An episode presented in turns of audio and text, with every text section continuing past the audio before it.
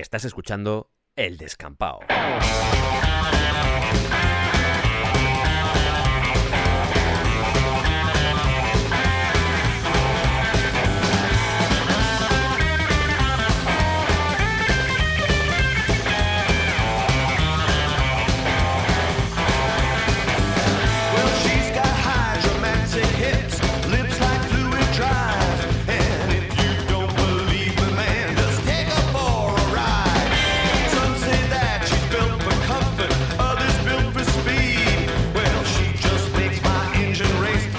Bienvenidos al Descampado.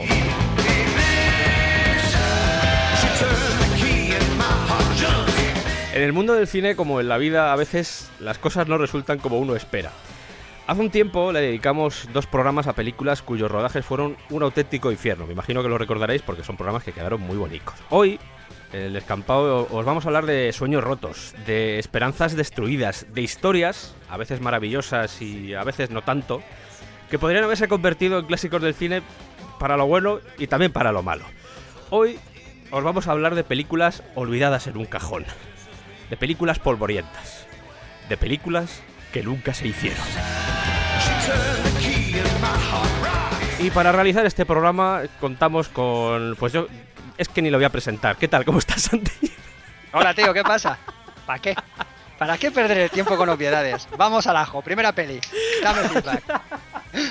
Por supuesto, Santiago Negro. ¿Cómo estás, Santi? Bien, bien. Encantadísimo, como siempre, de estar aquí. Es que ya vives aquí, ¿sabes? Ya es... Bueno, ya sabes que yo vivo al lado de mi portátil para colaborar. Eso es a lo que me dedico.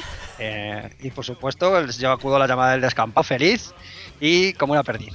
Hoy vamos a hacer un programa que en realidad se gestó un poco en el que hicimos, eh, como comentaba antes, en el de Infiernos, Infiernos en rodajes, que bueno, hablamos de Apocalipsis Now, de Fitzcarraldo, de Tiburón, de Star Wars, del Mago de Oz, sé que me dejo alguna por ahí. Pero vamos, hablamos de esas películas y os contamos que si algo puede salir mal en un rodaje, seguro que sale mal. Sale, sale mal, sale mal. Pero hoy vamos a rizar el rizo. Sí. Ya vamos a hablar de las cosas salen tan mal o las cosas se ven tan poco claras que es que el proyecto queda en un cajón, como tú, tú mismo has dicho al principio, Hmm. por una sucesión de cuestiones, unas veces porque el proyecto era descabellado. Vamos a ver mucho proyecto descabellado y mucha droga, por lo Sí, visto, aquí. verdad.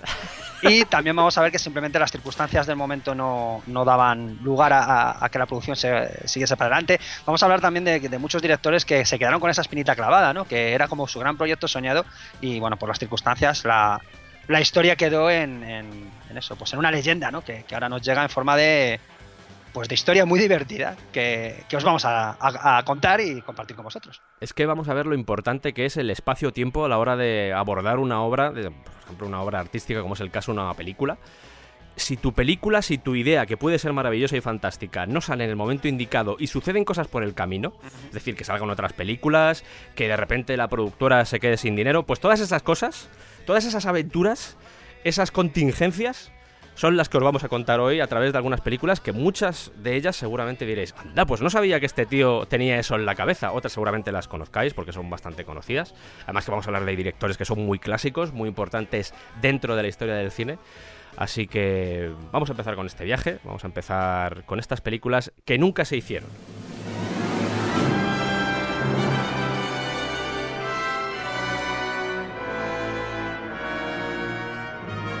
Y vamos a empezar con un director que seguramente os suena a todos, que es Stanley Kubrick. Y vamos a empezar con una de sus obsesiones, por no decir su obsesión más grande a lo largo de su vida, que es la figura de Napoleón. Y diréis, hombre, pues será que le gustaba, será que le- el personaje le molaba. No, estamos hablando de una cosa más chunga. Estamos hablando de que, sí, muy chunga, porque Stanley Kubrick quería hacer una película sobre Napoleón. Sí, una película sobre Napoleón, se habían hecho alguna, pero tampoco es que le hubieran gustado mucho a él. Era una persona que había leído, según comentan, 500 libros de Napoleón. que yo no sé si hay 500 libros de Napoleón ahí fuera.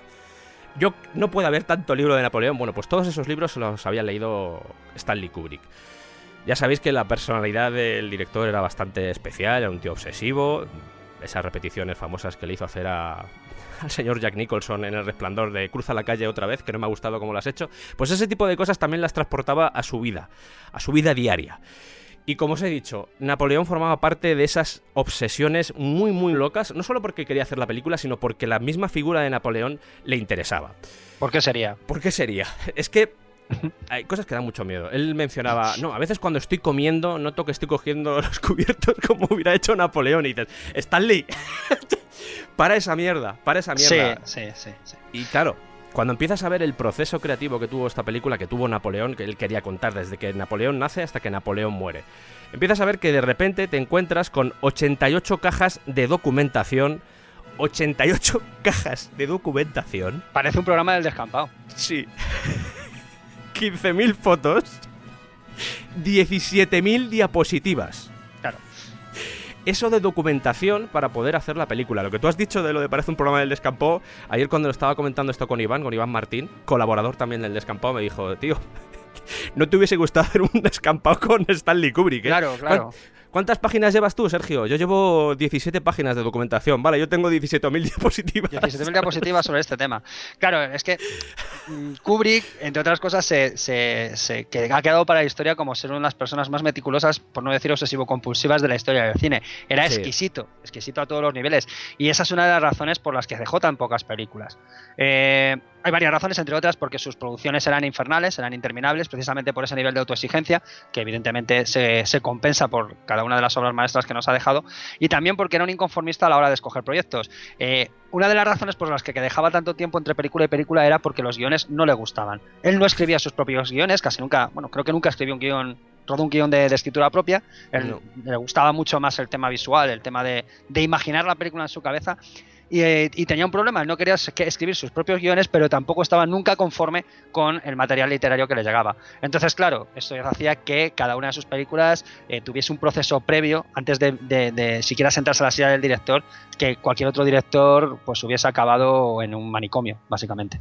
La idea de hacer esta película, de hacer Napoleón, surgió en, cuando estaba en el proceso de postproducción de 2001. Y ahí dijo, oye, pues me gustaría hacer una película sobre Napoleón. Pero claro, estamos hablando de que había un trabajo previo antes. Es decir, había un cariño y un amor por el personaje previo a querer hacer la película. Que es lo que al final es el resultado de una vida, por decirlo así. Es una Mm. película que estuvo persiguiendo porque vamos a ver que, claro, eh, en esa producción que quería hacer, en esa producción que ya os digo, empezó a finales de los 60, pues quería tener a gente como Alec Guinness, Laurence Olivier, Jean-Paul Belmondo. Empiezas a decir, oye, igual te está flipando un poco Stanley.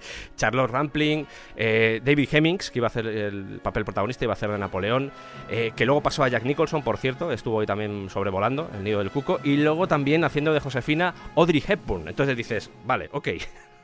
¿Esto quién lo paga? Claro.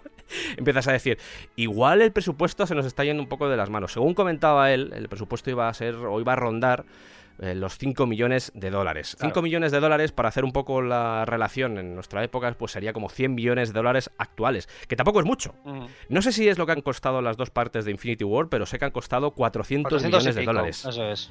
Creo que las dos, me imagino, porque la producción es la misma a pesar de que salgan momentos diferentes. Pero eh, partiendo por la mitad, 200 millones de dólares, que es lo que puede costar, por ejemplo, una película de, de Snyder, o 150 millones de dólares. Es mucho dinero.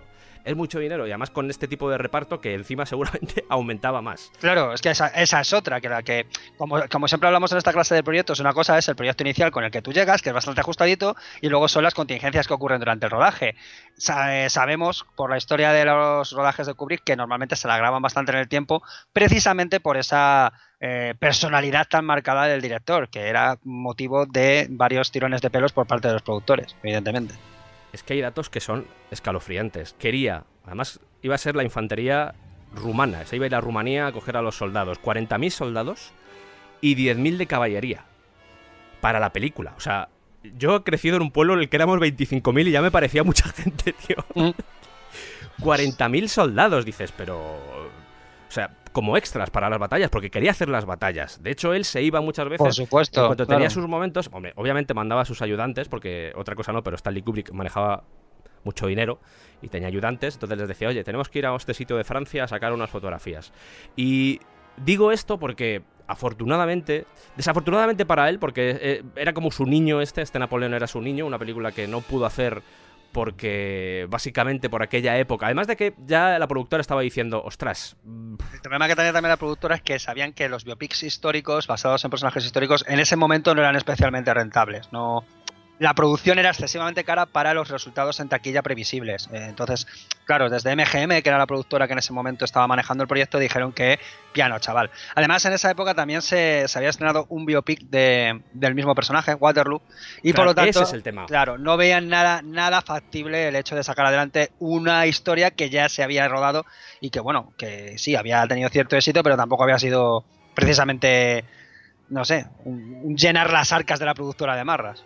Lo que decimos siempre, si coges lo que ha costado la película y coges lo que recauda, al final este tipo de películas se metieron un, un golpetazo. Entonces dijeron, vamos a ver, le vamos a dejar la producción en manos de una persona que es un poco especial, como Stanley Kubrick. Nos está diciendo 100 millones, pero seguramente sean 150 millones. Eh, hemos comprobado que esta película, este tipo de películas no funcionan en los tiempos que corren. Pues eh, Stanley, hasta Mm. luego. Y, Venga, y, fue cuando Stanley pues, se fue a la naranja mecánica y después en el, la naranja mecánica creo que es del 71. 71, año 71. Después hizo Barry Lyndon, yo creo que un poco para desquitarse. Para eh, desquitarse. Barry- eso claro, es. que es del 75, pero lo que hace es. Se mueve a 15 años antes de las guerras napoleónicas. Eso Entonces lo mete, mete la historia en esa época y dice, bueno, por lo menos así me resarzo un poquito, pero. No es lo mismo. De hecho, la naranja mecánica surge precisamente casi como compensación. Es decir, Sí. dicen no a, a Napoleón, pero claro, la naranja mecánica tampoco era un proyecto fácil. Eh, de hecho, es una película que causó muchísima polémica. Es una Sí. película que incluso a lo largo del tiempo ha seguido generando muchos comentarios y, y muchas posiciones enfrentadas. Y bueno, pues también la productora dijo, vale, mm, esta va a ser más barata, pero también lo mismo, la bofetada que nos vamos a dar es pequeña. O sea, que fue una especie de, de concesión al director. Eh, y bueno, pues mira, nos perdimos Napoleón, pero tenemos Naranja Mecánica, que para mí es una película más que notable a estas alturas, evidentemente. El tema es que él, a pesar del trabajo de documentación que había hecho sobre Napoleón, un trabajo que me imagino disfrutó como una hiena, 17.000 Estable. fotografías, repetimos. ¿Vale? 17.000. más luego, más luego las diapositivas. Es que Que sí, que sí. es que dices. Y mm, no quería que nadie hiciese este proyecto. Era su proyecto, era su película y no quería que nadie se acercase.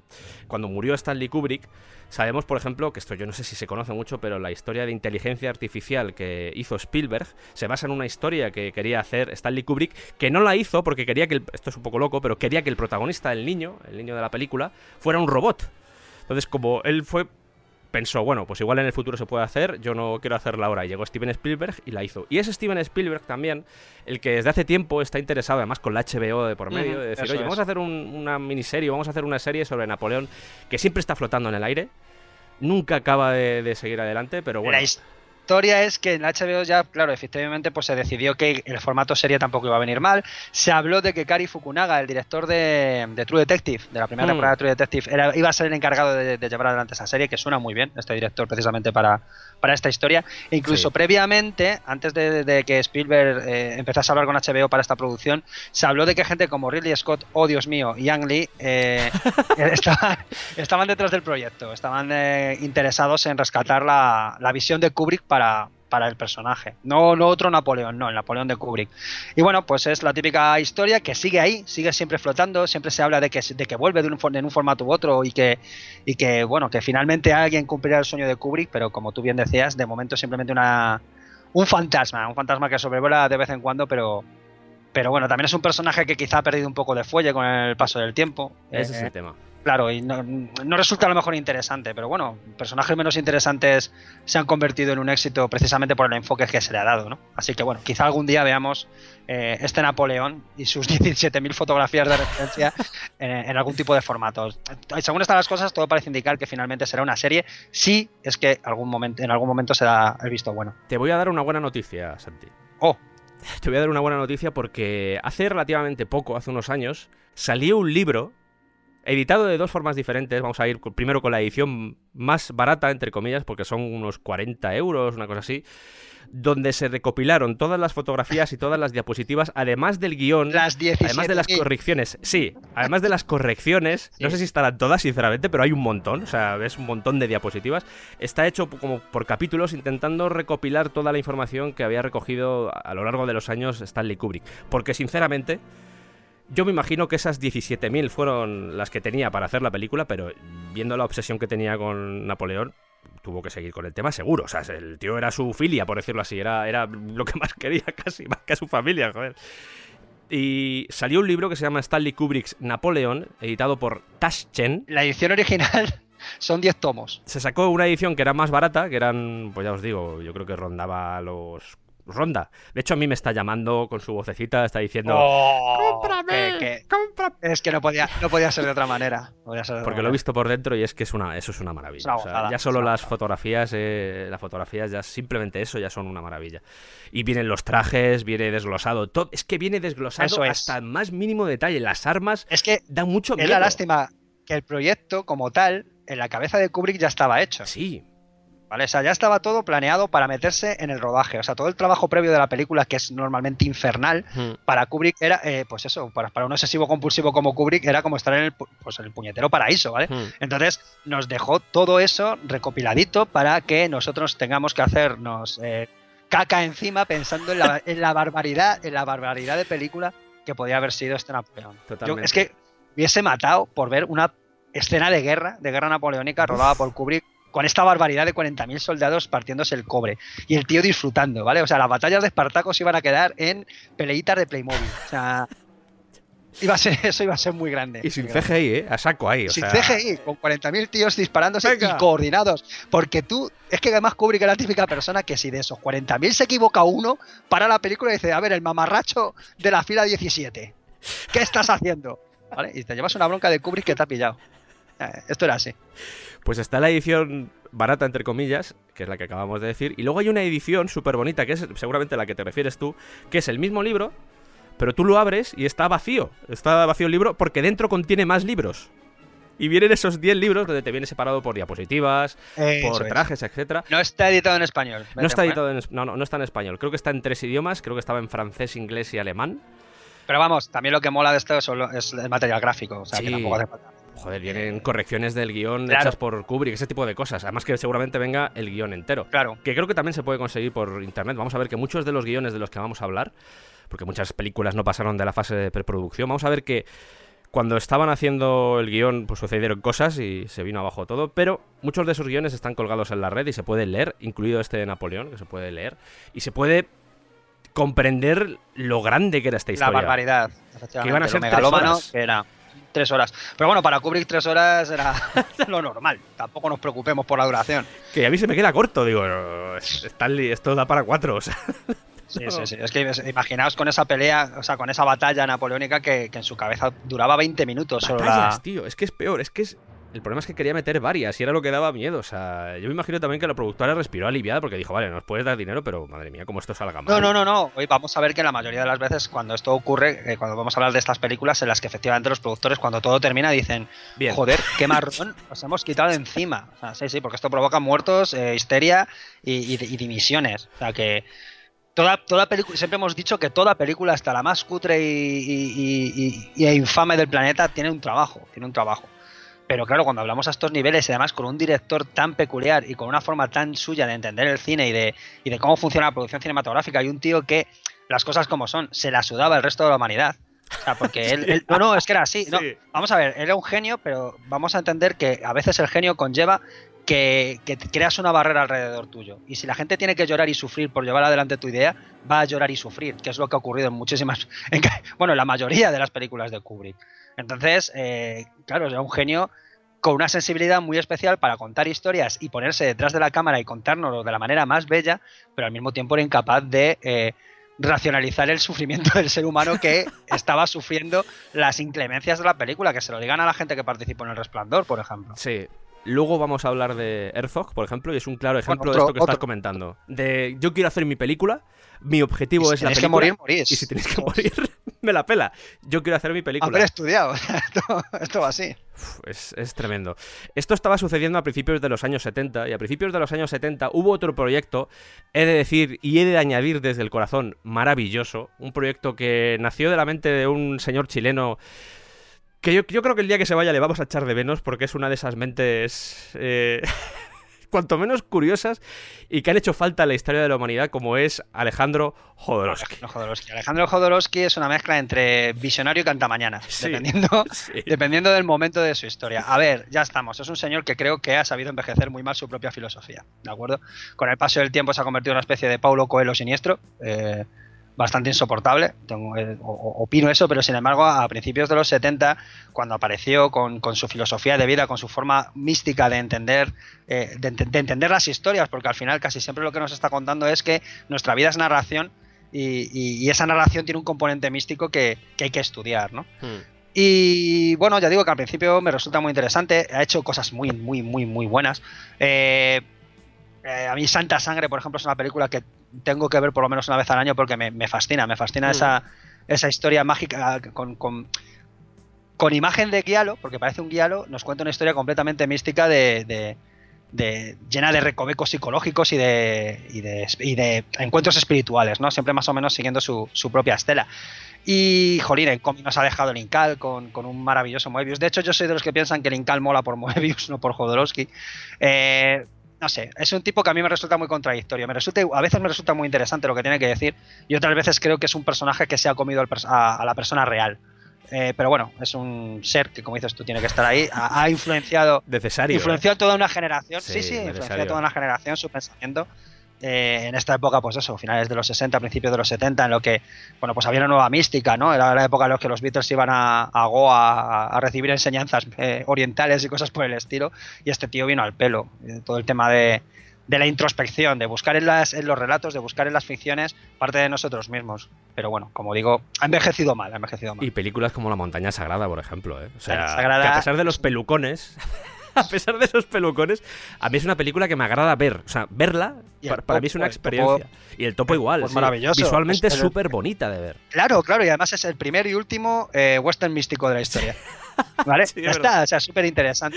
Y, y como digo, a mí Santa Sangre me parece que es una película que nada más que por el simbolismo, y además mucho más sencillo que la montaña sagrada, que la montaña sagrada es como todo muy barroco, pero en Santa Sangre hay un simbolismo tan bonito, solo a través de la imagen, sin forzar nada, simplemente con composiciones de, de- de cuadro, de, no sé, de, de una manera muy sutil, que es que además el tío resulta que es muy buen director de cine, sí, que esa es otra. sí, es verdad. ¿eh? Es que es lo que más, es lo que más te deja descolocado, que no es un aficionado que ha cogido una cámara y ha dicho, voy a contar mis pajas mentales. No, ha dicho, voy a contar mis pajas mentales de la mejor forma posible. Sí. Y entonces las películas son, son extraordinariamente bonitas a nivel visual. Sí. Entonces, claro, te deja. Es, es muy contradictorio las sensaciones que, que te transmite. Y ya digo que a mí Santa Sangre me parece que es una película fascinante. Fascinante en todos los sentidos. No es para todo el mundo, porque mucha gente la verá y dirá, pues menuda patochada. De hecho, yo hay veces que la veo y digo, joder, que me estoy tragando. ¿Por qué me gusta esta mierda? Pero eso pasa un 2% de las veces. El resto del tanto por ciento de las veces me quedo, me quedo completamente fascinado por, pues por esa forma tan peculiar de, de contarnos historias que nadie cuenta como lo hace, como lo hace Jodorowsky. A ver, me estáis hablando de Jodorowsky, no sé de qué película vais a hablar ni sé qué película quería hacer. ¿Qué película quería hacer Jodorowsky? Con dos cojones quería montarse un Dune, Dune, vamos a españolizarla, pero un Dune, claro, a- a- de su peculiar manera. Que no se la había leído. No se lo había leído. No se la había no, no, Y leído. de hecho, la, y la película que quería hacer no tenía nada que ver con, con el Dune que escribió. Vamos, con la novela, que, que- que no tiene nada que ver. De hecho, la novela. eh, jo, a mí es que tengo que admitir que no, s- yo siempre lo digo, que no soy un gran fan de la ciencia ficción, pero hay libros que me parecen mm, esenciales para entender el género.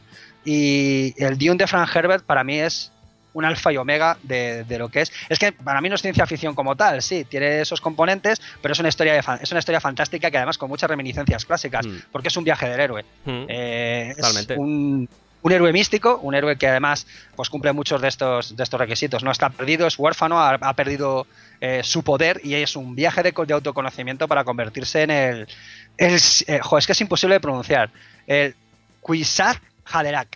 El místico profetizado que viene a cambiar el, el planeta Dune y por lo tanto el universo. Es una historia que tiene mucho de, de rebelión social por un lado, Sí. estaba de moda, estaba muy de moda en ese momento, pues todas estas eh, ciencias orientales, ¿no? Estas místicas orientales. Pues bebe un poco, es, es puro 60, es un libro que entre la generación hippie hizo estragos, por supuesto. Y luego, aparte, con el tiempo se da, uno se da cuenta que, que ha influenciado de manera notable en, en- en casi todas las sagas de ciencia ficción posteriores. Joder, es que ves la- las Bene Gesserit y prácticamente son unas Jedi siniestras femeninas. Mm. Eh, yo es que me imagino a, a George Lucas leyéndose, leyéndose Dune en muchos aspectos, en la, la magnitud del universo. Y básicamente es una historia muy sencilla que gira alrededor de un planeta, el planeta Dune, donde se, se produce una- un, un algo que no se sabe exactamente nunca qué es ni para qué sirve, pero que es la especia, Mm. que básicamente es eh, el elemento que, que mueve el universo. Y es el único sitio donde, donde se por lo visto,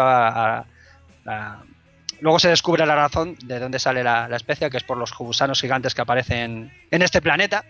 Y pues es una historia, como digo, de, de- del trayecto del joven eh, Paul Atreides, eh, eh, traicionado por los Harkonnen, hasta que recupera su, postu- su posición como, como eso, como, como el, el gran elegido, que no, que es como siempre es la historia, la historia que se repite a lo largo de- desde el comienzo de los tiempos. Antes de nada, en 2013 apareció un documental que se llama Jodorowsky's Dune, que os cuenta todo el proceso de creación de esta película, proceso maravilloso, por cierto, porque la gente involucrada es fantástica. Pero estamos aquí para contaros cómo se desarrolló este proyecto.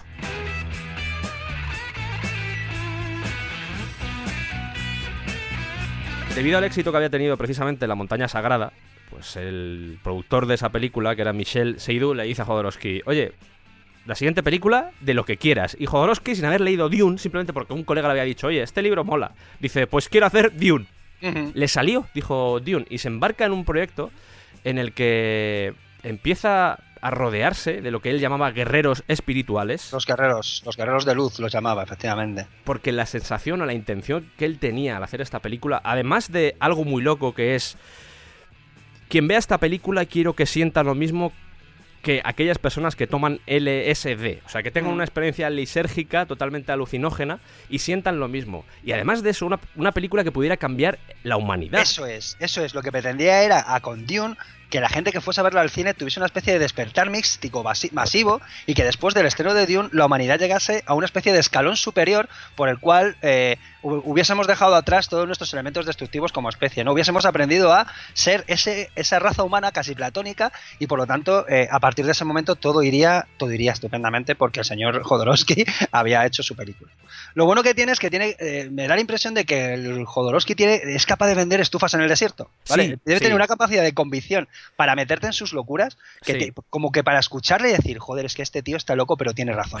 Quiero hacer esta mierda. Exactamente, y te embarcas en la, en la mayor puta locura que ha conocido la historia del cine. No, no, es que no tiene sí, otra. No tiene otra palabra, no tiene otra palabra. Y desde el primer momento creo que todo el mundo sabía que eso era imposible. Que nunca se iba a ver, nunca se iba a rodar ni siquiera una escena de ese pollo místico, gigantesco y universal que tenía en la cabeza este tío. Pero había que intentarlo, ¿eh? No, no, claro, y, ahí- y ahí fue. Y, y se rodeó de un equipo maravilloso que, Sí. entre otras cosas, cambiaron la concepción de la ciencia ficción al formar este equipo y por todo lo que hicieron después. Vamos por partes. porque, porque vamos, vamos por partes. De momento se van a un castillo a hacer el guion. Y yo normal. Tenemos que hacer el storyboard. ¿A quién llamamos? Eh, cae, claro, cae en las manos de Jodorowsky un cómic de Blueberry. Dice, este tío dibuja bien. Y ya... Dibuja bien. ¿eh? Yo creo que el gran secreto de, precisamente de Jodorowsky es la pasión con la Sí, que sí, habla sí, y con la que hace todo. Una vende. persona que es tan apasionada, sí, sí, te, te conquista y dices, tío, lo que, lo que tú decías, es una locura, pero creo en ti. Simplemente por la pasión que desprende. Y el tío dice, vale, ok, tengo que encontrar a Moebius, pero no sé ni quién es Moebius, eh, Claro. los tiempos en los que no había internet, quién es este, y se encuentra con él de repente. Y vamos a ver que se va encontrando con la gente, que es muy loco. O sea, como si el destino hubiese querido Sí, sí, que. era pues, todo cuestión de karma. Era. Claro, que este sueño eh, se hubiese convertido en realidad, pero al final no, que vamos a ver qué es lo Mm. que sucedió, por eso está precisamente en este programa. Pero se encuentra con Moebius y, el, y Moebius hace el storyboard, que es una maravilla. Claro, es que además Moebius, hay que hablar quién es Moebius. Eh, en este momento, eh, Jean-Giraud Moebius eh, venía de romper completamente los estándares del cómic europeo. Una serie de, de dibujantes se habían unido en un grupo llamado Los Humanoides que pretendían romper precisamente con esa tradición eh, infantil-juvenil del cómic franco-belga, ¿no? Eh, Mm. pues todo lo que todos, todos conocemos, pitufos, eh, tintines, etcétera, etcétera. Lo que querían era romper estéticamente, es decir, utilizar nuevas formas de, de expresión visual y también eh, con esos modelos tradicionales de narración. Entonces empezaron a trabajar historias mucho más adultas, centrados eh, eh, de una manera muy evidente en, en- en la ciencia ficción. Y, eh, entre otras cosas, aquí el amigo había editado una historia llamada The Long Tomorrow, Sí, hablamos de ella, acuérdate. Claro, hablamos de ella. The Long Tomorrow es una historia de muy pocos, no sé si llega a las 10 páginas, pero Sí, cambia completamente la estética de la ciencia ficción por sí misma.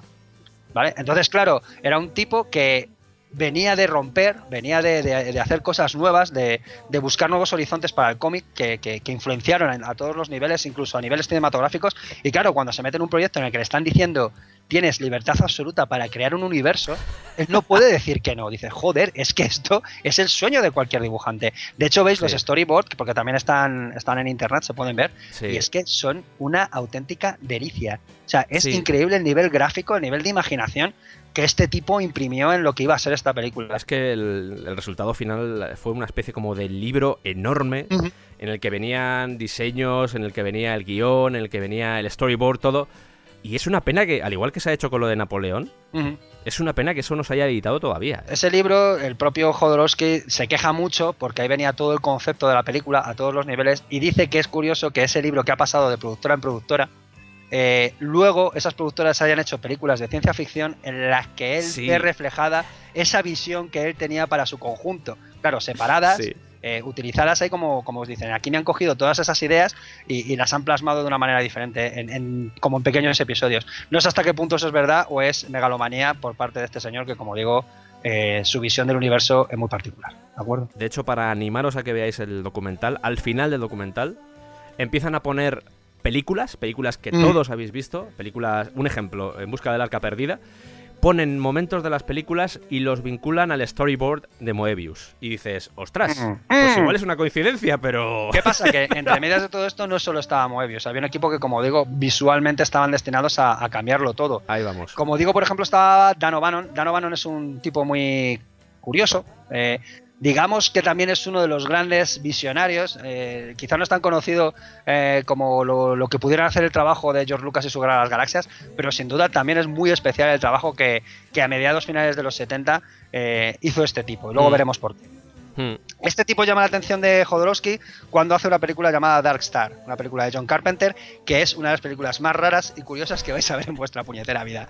Vedla, vedla, es maravillosa, a mí me flipa. Es una comedia espacial un poco siniestra y rara. Eh, el extraterrestre es una pelota de playa, Sí, la pelota de playa tomate, o sea, es. Dios, es maravillosa, es maravillosa, tenéis que verla. Como dato, hablamos de ella, creo, en el especial que le dedicamos a La Cosa, con Javier Marquera. Three,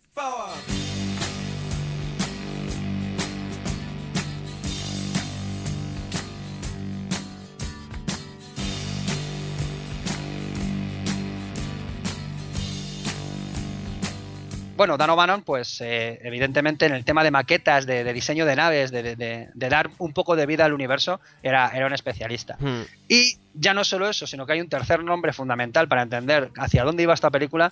eh, a todos os va a sonar si sois fan de la, ciencia ficción, que es eh, H.R. Giger, Hmm. eh, el creador de Alien. Y es que ahí está, Dan O'Bannon y Giger, mucha, mucha gente del equipo de esta película, eh, cuando esta película dinamita, ahora vamos a contar por qué, eh, acaba formando parte de lo que sería luego el proyecto de, Alien. de, de Alien, el octavo pasajero. Hmm. Y también, al ver eh, cómo evolucionan las cosas, no es descabellado pensar que precisamente este equipo eh, enseñase a Ridley Scott los diseños de Moebius y todo acabase cuajando para hacer Blade Runner. Porque Blade Runner y el trabajo de Moebius, para mí, eh, tienen mucho que ver, hay muchas conexiones. Hmm. Y claro, cuando ves que toda esta gente está implicada en este proyecto y que luego formaron parte de, de proyectos muy eh, herederos del espíritu de, de este Dune, eh, pues evidentemente haces conexiones, ¿no? O por ejemplo Chris Foss, que hacía unas ilustraciones, ilustraba sobre todo novela de ciencia ficción de una forma muy Mm. espectacular y ves los diseños que hizo para las naves Ostras, son- preciosas.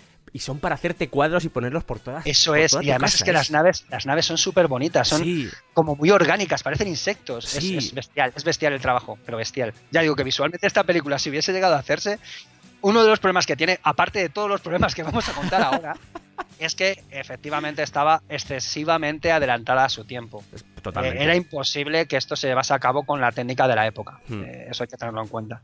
Que él, la primera idea que tuvo para el tema de los efectos especiales era Douglas Trumbull, que era el que había hecho 2001 con Kubrick, precisamente, que antes hemos hablado de él, pero quedó con él y me gusta mucho la historia porque quedó con él, no le gustó, no le parecía un guerrero digno para su película Exacto. que iba a cambiar la humanidad. Y entonces estaban, no sé si estarían en Estados Unidos y caminaban por la calle, se metieron en un cine y es cuando vieron Dark Star y conocieron a Dan O'Bannon, que al pobre Dan O'Bannon le dijeron, oye Dan, eh, vamos a hacer la película en Francia, en París, te tienes que venir a París a vivir. Y el pobre Dan O'Bannon tuvo que dejar a la familia en Estados Unidos. Dan O'Bannon se jugó el divorcio en todo este proyecto. Totalmente. Sí, sí, porque Estuvo dos años, dos años viviendo en Francia al final. Pobrecito. El que le recomendó a Higer, a, a Jodorowsky, fue Dalí. Sí, fue Dalí. Porque Dalí iba a aparecer en esta película. Dalí iba a hacer del emperador. eh, además, Dalí dijo que la única condición que ponía para eh, participar en esta película es ser el, eh, el artista mejor pagado de Hollywood. Quería Sí. cobrar un pastón. Eh, entonces dijeron, de acuerdo, te vamos a pegar esto, te vamos a pagar lo que dices, pero vamos a 100.000. supeditar el sueldo a los minutos en pantalla. 100.000 dólares por minuto. 100.000 quería. dólares por minuto era. Entonces, claro, decían, joder. Entonces, al final Dalí iba a aparecer tres minutos. Estaba estipulado en el guion que iba a aparecer tres minutos. Entonces, claro, era un pastón, pero razonable. Es que iba a meter también a Orson Welles. Tuvo al hijo, que iba a hacer de Paul Atreides en la película, le tuvo entrenando durante dos años. O sea, una cantidad de pasta. Es que antes de grabar una sola escena, ya habían acabado con el presupuesto de la película. El presupuesto estipulado para la película había terminado antes de rodar la primera puñetera escena. Es más, ya llega un momento en el que dice Jodorowsky, a ver, ¿quién me puede dar aquí salseo para que esto suene a viaje de LSD? Ya está. Los Pink Floyd. Y contrata a los Pink Floyd para hacer la banda sonora, ¿vale?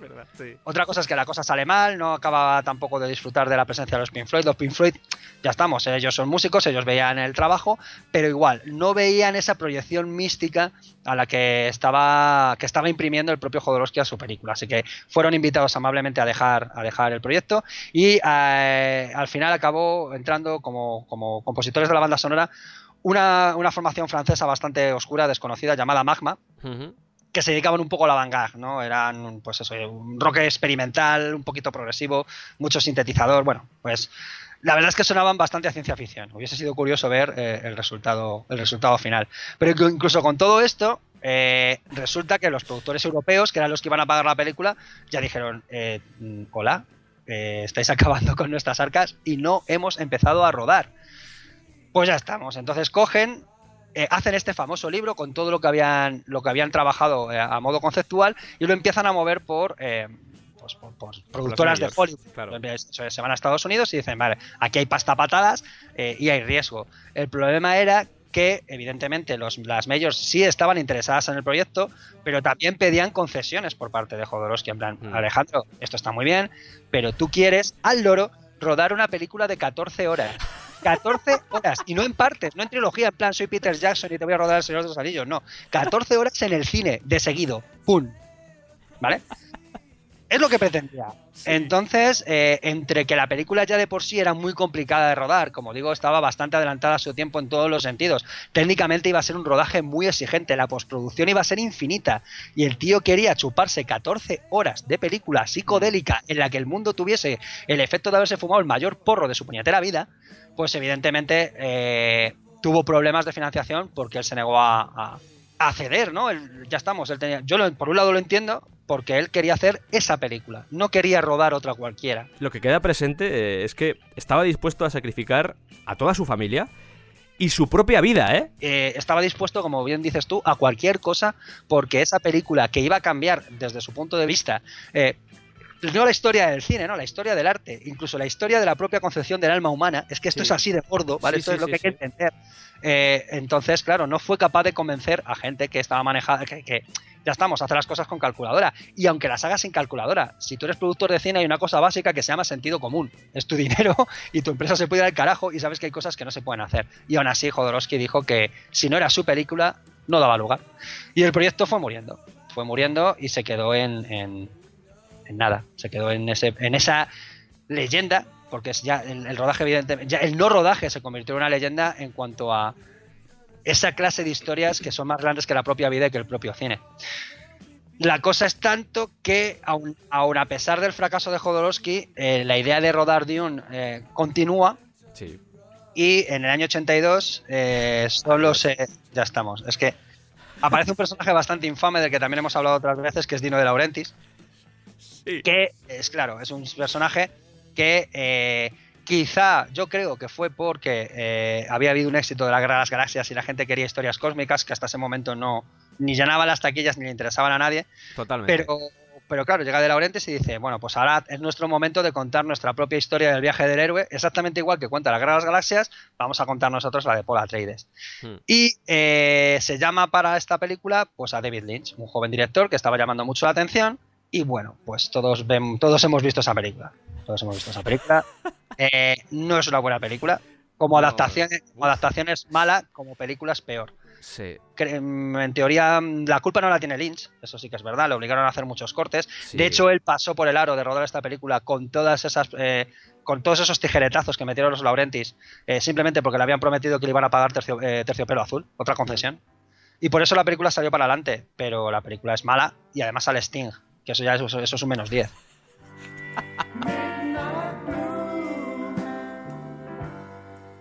Cuenta Jodorowsky que fue al cine, muy temeroso, porque decía, alguien ha hecho mi película. Tengo mucho miedo de lo que voy a ver. Más que nada porque quería hacerla él. Y de repente que alguien la hiciera, pues era como robarle el niño y criarlo. Entonces era como, ostras, no, no puedo verlo. Y la familia diciéndole, venga, Alejandro, que tienes que ir al cine a verla. Se van todos al cine y empieza a verla así con los ojos cerrados. Y mola mucho cómo lo cuenta él, porque es como... Lo cuenta de manera muy "Ostras, simpática, ¿eh? Sí, sí, dice... Y de repente... ¡Menuda mierda! ¡Sí! ¡Sí, joder! ¡Sí! ¡Esto es una mierda! ¡Bien! ¡Bien! Porque temía que fuese una buena película. Le daba miedo que fuese una buena película. Él dice, joder, es que el director era David Lynch. Dice, Claro. es que yo, claro, digo yo, es que esa- esta película va a ser el copón porque ha metido a un director joven que con una visión muy personal de cómo funciona el cine. Y claro, esto va a ser un pepino de película. Y claro, salió del cine especialmente contento porque la película era un mojonazo, un mojonazo de mucho cuidado. Con, ostras, la, la banda sonora de Toto. ¿A quién se le ocurrió meter a Toto como, como compositores de bandas sonoras épicas? No, no lo entiendo. Ay, los por caro, los por caro. Madre mía, cómo se le fue la manita. Y ya que estábamos hablando de Dalí, y, está bien mencionar esos proyectos locos, lo vais a ver durante el programa y ya lo adelanto, eh, lo decimos siempre y creo que está bien recordarlo. Vamos a hablar de algunas películas, no podemos hablar de todas las películas porque hay muchos proyectos. Tú coges a un personaje como por ejemplo Quentin Tarantino. eh, y dices, vale, películas que no ha hecho Quentin Tarantino, hay 12.000 Claro, proyectos. claro. Hemos elegido algunos, los que nos han gustado, los que nos apetecían, incluso los que conocemos, los que más nos suenan, y son los que vamos a hablar. Si tenéis algún proyecto o sabéis de alguna película que se iba a hacer, pues mm, podéis mandar un mensaje a través de Twitter, nos lo decís, un- dejadme un comentario en iVoox, lo que veáis. Pero es así, hemos elegido estas películas pues porque nos gustan estas películas y queríamos hablar de ellas. Simplemente eso, quería mencionarlo. Y te iba a decir Dalí porque Dalí estuvo a punto de hacer una película con los hermanos Marx. Sí, sí, sí, no, Dalí, eh, Dalí colaboró con Hitchcock, o sea, Dalí estaba muy metido en Hollywood. Entonces, no, no hubiese sido tan descabellado. En 1937 quería hacer una comedia surrealista que se iba a llamar algo así como jirafas. Es que no sé cómo traducir esto. eh, una ensalada de, de jirafas sobre el, el lomo de un caballo. Ese iba a ser más o menos el título. ¿Qué dices tú? Mm. Claro, le pasa el guion a Groucho y Groucho dice: eh, ¿Qué es esto? Esto yo no lo ruedo. Esto yo no lo. No lo entiendo. Pero a Harpo. A Harpo sí le molaba. Es más, Harpo acabó apareciendo en un cortometraje con eh, una historia de Dalí. Y establecieron buena relación. De hecho, Harpo siempre tuvo el run run de hacer esta película. Una película en la que, además de los hermanos Marx, aparecían jirafas con máscaras de gas Madre mía. y enanos. Mola, a mí me mola. Era una me puñetera locura. Y como os digo, Harpo estableció buena relación con Dalí y siempre estuvieron ahí con el run. "Ay, Podríamos hacer esta película, pero no sé si afortunadamente. Aunque bueno, hubiese sido raro. Hubiese sido raro porque ya la, propia esencia de los hermanos Marx tenía bastante de surrealista. Esto hubiese sido como demasiado, o sea, ya el humor ya se hubiese perdido, hubiese sido, eh, yo qué sé, igual estaríamos hablando de, Monty Python 40 años antes, ¿sabes? No, incluso las referencias visuales que hubiese metido el bueno de Dalí eh, para acompañar los chistes de aquí los colegas. eh, ostras, la verdad es que hubiese sido digno de ver, pero igual yo creo que también sí, eso fue, hubiese sido muy adelantado a su tiempo. Eh, eh, y yo creo que está adelantado a su tiempo hoy, en el siglo XXI. bien mal nunca lo sabremos, porque si por algo va a destacar este programa es, eh, yo creo que ahí también hay una parte vuestra, una parte activa por, como oyentes de, de intentar, eh, intentar imaginar Sí, por favor. cómo serían estas cosas, porque algunas de ellas molan mucho. ¿eh? Claro, si es lo divertido de muchas de estas películas. Yo es que, de verdad, me, quizá me he extendido un poco hablando del Dune de Jodorowsky, pero es que me resulta tan fascinante entender ese proceso creativo en el que todo el mundo apostó tanto por nada. Yo creo Sí. que desde, en el fondo sabían que eso era imposible, pero ahí se dejaron años de su vida. Ya digo, algunos se jugaron divorcios y, y no ver a su familia durante muchísimo tiempo. Hmm. Ese proceso y además imaginarte lo que hubiese sido la película, a mí me parece súper divertido y una comunicación genial entre el propio arte de hacer películas y el público, ¿no? Incluso aunque no se haga la película, hay ahí una historia que contar y- y eso me parece genial. Que Jodorowsky ha dicho que si alguien quiere hacer la película, Sí, sí. cuenta con libertad para hacerla. Ten los huevos, ya está. es lo único que hace falta ahora mismo. Pasta y pelotas. Ya y está. pelotas, madre sí. mía. Madre mía. Ya tenemos Napoleón y tenemos Dune, ¿no? Ya vamos Sí, sí, sí. Mezclemos las dos, ¿sabes? Pues claro, es que hacer esa película, repetimos, 14 horas cinematográficas. Es que todo, todo, absolutamente todo. Yo creo que el libro, por mucho que te lo leas, no te lo lees en 14 horas. Te lo lees en menos. O sea, es, es bestial, es bestial.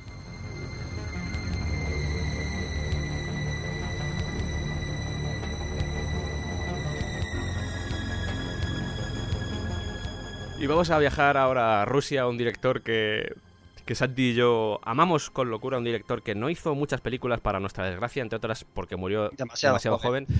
y también porque siempre tuvo el peso de su país por intentar o por haber destacado. Eh, estamos hablando de Andrei Tarkovsky y vamos a ver que en su mente, en su cabeza, siempre tuvo la idea de rodar una película que era El idiota, basado en la novela de Dostoyevsky. Eso es. Y vamos a ver que la influencia de su país ya no es que solo influenciara o influyera negativamente en su producción, en el sentido de que él era un alma libre, era un- estamos hablando de la Unión Soviética de los años 60-70, una época complicada, guerra fría, eh, el momento en el que alguien intentaba destacar, como sucedió por ejemplo con Tarkovsky, que con su primera película, con la infancia de Iván, va y gana el León de Oro en el Festival Mm. de Venecia del 62.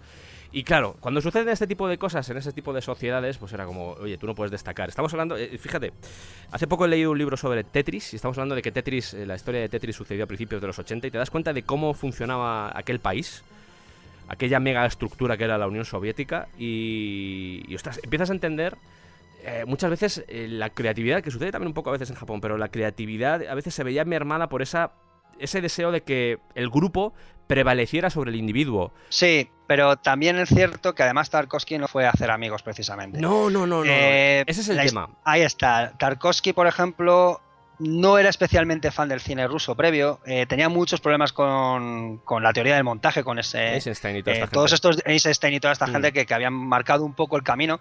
Y él siempre defendió otro tipo de cine, otro tipo de, de formas. Él tiene algunos textos maravillosos, maravillosos sobre técnica cinematográfica, sobre cómo hacer una película. Por ejemplo, el, el libro este mitiquísimo de Esculpir el Tiempo, que, que- que es una delicia de leer, porque además era un tío muy valiente, Mm. no se cortaba en absoluto, decía las cosas como tenían que ser, y la defensa de, de su cine, de lo que él entendía que debía ser el cine, estaba por encima de cualquier otra cosa. Esto, claro, teniendo en cuenta que el cine ruso, la vanguardia rusa, se había convertido en un referente mundial y los rusos estaban muy orgullosos de precisamente eh, esa proyección que había conseguido a nivel internacional el cine ruso de los pues eso, de los años 20, de los años 30, eh, evidentemente pues creó una serie de conflictos con, con las altas estancias de, de la URSS que no hizo que especialmente fuese querido. Lo que pasa es que el tío era tan bueno que eh, realmente acabó también convirtiéndose un poco en arma pro- eh, propagandística muy a su pesar. Eh. Lo vendían como, mira, en, en, en Rusia hacemos este cine tan, tan, tan maravilloso. Mientras internamente le estaban puteando creativamente y económicamente incluso, eh, que no le financiaban. Exactamente, lo financiaban. eh, tuvo que hacer películas como Solaris, precisamente como encargo, aunque él, por ejemplo, él siempre dijo que odiaba la ciencia ficción como género. Eh, él estaba obsesionado con el realismo, con el captar la vida. Entonces, Mm. claro, para él rodar películas de ciencia ficción era todo lo contrario, y eso que las rodó a su manera, las consiguió llevar a su terreno Sí. y contar películas que, que son únicas. Pero como digo, se escapaba completamente de su concepto mental de lo que debía ser, de lo que debía ser el fondo de la historia. Así que ya digo que es un personaje muy curioso, pero para mí es uno de los mejores directores de la historia del cine con creces. Ver sus películas es una exigencia, no Sí. es fácil, son películas muy largas, tiene una forma muy curiosa de narrar, de contar, hay planos larguísimos, hay planos secuencias que duran eh, la vida, pero son maravillosos, bellísimos, con una calma y una forma de entender el tiempo que, que- que absorbe. Lo que pasa es que, claro, ver dos horas y media, tres horas de películas en las que las cosas ocurren de un, de, un modo muy especial o, o simplemente no ocurren. Es que ahí está eh, lo que pasa con el cine de Tarkovsky muchas veces. Eh, ¿Qué es eso? Intenta captar la vida hasta, hasta, hasta, las, hasta las últimas consecuencias. Mm. Eh, es el típico director que ha quedado como para pues cine de arte de ensayo o cine club, ¿no? Pero de verdad, eh, incluso para el gran público, es una experiencia muy, muy distinta. No- son películas que a día de hoy nadie haría, simplemente por el ritmo que, que- que imprimen y que, no sé, para mí son fundamentales. Y como decías tú, dejó tan poquitas películas que cada una de ellas es única y, y debería formar parte del patrimonio de, de- el patrimonio cultural de la humanidad al completo, porque son todas, todas sus películas maravillosas, todas. El concepto de fotografía en movimiento en Tarkovsky es, Es que es, es que es sublime. es único. Es eso, es que es eso, es fotografía en movimiento. Ahora es cuando la gente dice, ya están estos Ya dos, están los del Cineclub". Y no y sus cineclub. mierdas. Iros al cine club a ver películas rusas. Ojalá, o- claro, pero ojalá estemos transmitiendo la suficiente pasión para los, es- eh, para los oyentes para que se acerquen a este, a este director y le den una oportunidad. Eso sí, sabiendo que, son, que es un cine que, que en los cánones del siglo XXI, tal y como funcionan las cosas, está muy lejos de, pues de acercarse a ese tipo de películas que se ven hoy en día. Yo, Es- el único director que veo ahora mismo que se puede parecer un poco en cuanto a cómo maneja el tiempo y salvando muchísimo, muchísimo, muchísimo las distancias, Villeneuve. Denis Villeneuve. Venga, y coincidimos, Santi, muy bien.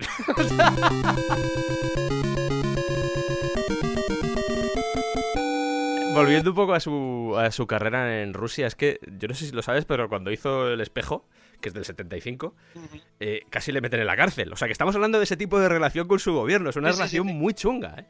Una relación muy chunga. Y, y así por. Imagino que. No sé si todos habréis leído El, El Idiota. Es una obra de Dostoyevsky del siglo XIX. Del, yo me imagino que segunda mitad del siglo XIX. Y. Bueno, pues. Mola porque esta figura, en, en ese libro hay una figura que es la del príncipe Lev. Voy a, voy a ver si puedo decir esto seguido. Nikolaevich Mishkin. Muy bien. Tienes el ruso muy entrenado. Que es el príncipe ruso protagonista de la historia, pues eh, es una persona inocente, una persona pues eh, que no deja de ser un poco entrañable, ve con inocencia el mundo, eh, no deja de ser un triángulo amoroso entre este personaje y dos mujeres, pero este personaje, pues yo que sé, un protagonista inocente, que mira con inocencia el mundo, bondadoso, este personaje lo metería bastante en sus películas, porque al no poder hacer la película del idiota, una película que por cierto había hecho Kurosawa y a Tarkovsky desde que la había hecho. Kurosawa le había llamado la atención, había dicho, estamos hablando de una película que hizo Kurosawa en los años 50, o sea, Hakuchi es del 51, o 50, 51. Y es una película que le llamaba mucho la atención, una película que estuvo mucho tiempo intentando hacer, eh, que por ejemplo llegaba al gobierno y decía, oye, quiero hacer esta película, porque tenían que pedir permiso, el guion tenían que pasar por el gobierno y tenían que darle el visto bueno, un poco como sucedía también en España Sí. directamente, ese tipo Claro, de claro, censura, de decir, quiero hacer esta película, vale, primero tenemos que leer el guion, aquí haces una declaración política que lo puedes hacer, vale, pues la quito, etcétera, etcétera. A veces tenían que andar un poco en plan, vale, este es el guion por el que hemos pasado, pero vamos a rodar otra cosa, vamos a meter otras cosas que no estaban en el guion original. O sea, ante ese tipo de momentos se tenía que enfrentar esta gente. Y cuando quería hacer, eh, eh, como os he dicho, quería hacer el idiota y cuando fue al gobierno a preguntar, oye, quiero hacer la historia de Dostoyevsky, en el propio gobierno le dijeron, nah, eres muy joven para hacerla, espérate dentro de unos años. Le dijeron eso. Ya. Es como, Sí, sí, sí, sí. para resarcirse lo que, lo que dijo, vale, pues voy a intentar meter elementos del idiota, voy a meter idiotas, por llamarlo así, en mis diferentes películas. Y al final es lo que hizo. O sea, el idiota, la propia obra de Dostoyevsky es una influencia global en toda su producción. Claro, es que ese personaje cándido que le sirve un poco de contrapartida a, a las no sé, las, las cosas insípidas que hay en este mundo, ¿no? El ver Mm. con inocencia un poco lo que, lo que le rodea, pues se convirtió en un referente.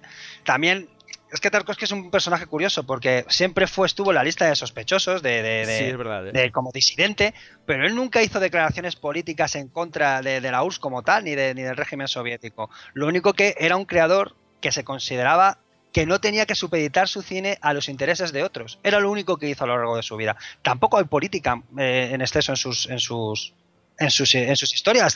Lo- Simbólicamente, sí, puede que sí, simbólicamente sí, pero claro, eso pero tampoco hay mensajes políticos directos. Claro, ese, ese es Eh, el tema. Interpretaciones, por ejemplo. Claro, y lo que él buscaba era una belleza, una especie de sublimación de la realidad a través de la imagen, a través de, de Sí. la belleza que podía captar con, con el ojo de su cámara, de la forma más pura. Es que lo que buscaba era pureza en el cine.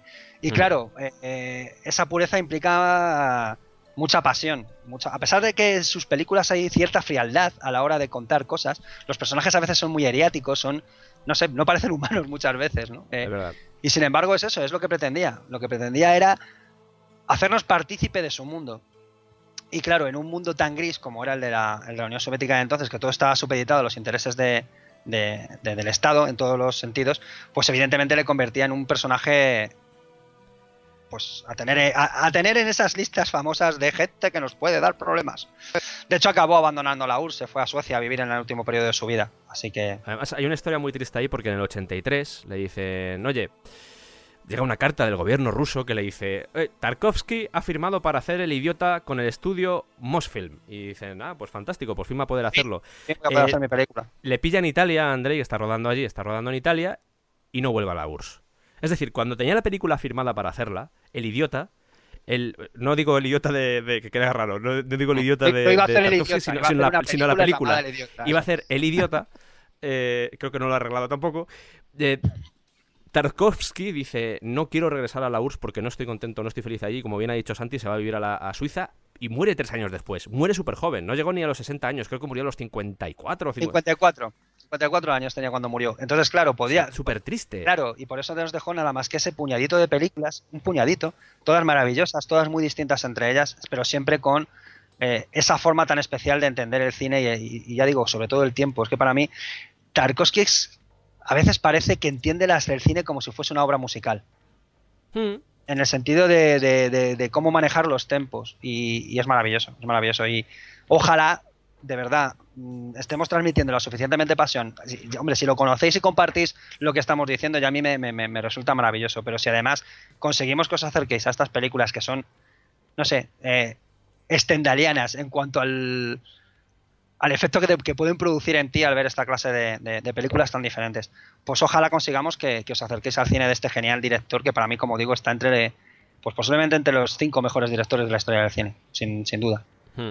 Lo que tú dices, eh, creo que no es la primera vez que hablamos de, No. de Tarkovsky, pero siempre teniendo en cuenta el tipo de cine que vas a ver. Yo, yo, por ejemplo, cuando voy a ver a Tarkovsky, que cada cierto tiempo pues veo alguna película, no sé, cojo la infancia de Iván y me la veo de nuevo, eh, tienes que estar preparado mentalmente sí, sí, para sí, eso. sí, sí, sí. Tienes que dejar atrás, esto no es Infinity War, es No. otro tipo de consumo de cine. Eh, Infinity War es entretenimiento, esto es otra cosa, esto es arte. Entonces, ambos son conceptos maravillosos, no os confundáis. sí, ¿eh? a ver, ojo, que no estoy diciendo que Infinity War no sea arte, ojo. Claro, la gente. No, no, no yo- estoy diciendo eso. No, no, no. Pero creo, creo que se me entiende, Claro. que, es, que es más. Busca más la experiencia que el entretenimiento, por decirlo así.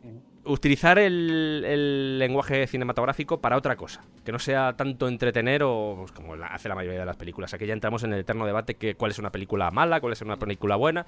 Yo creo que eso es lo que te- al final lo que te tiene que medir es a quién va dirigido esta película y cómo es esta película. Eso es lo que te tiene que determinar si una película es buena o mala. Entonces, mm, no puedes decir que esta película es mejor que Infinity War porque son dos películas totalmente diferentes. Si vais a acercaros a Tarkovsky, en serio, con mucha paciencia y con ganas de disfrutar una visión del cine totalmente diferente a incluso a la actual. Como bien decía Santi, hay pocos directores, por no decir casi ninguno, que esté haciendo cosas así, más que nada porque la propia narración, la la- el propio lenguaje cinematográfico ha cambiado tanto es.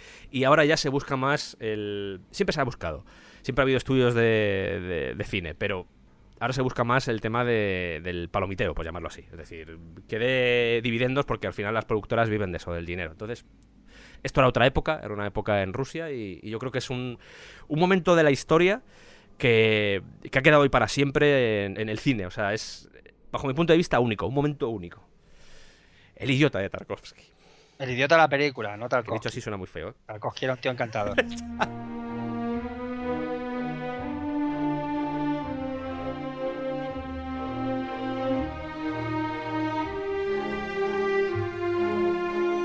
Y hablando de mentes locas y perturbadas, Venga, ya ya antes hemos dicho que antes hemos dicho que Orson Welles, pues iba a aparecer en Dune.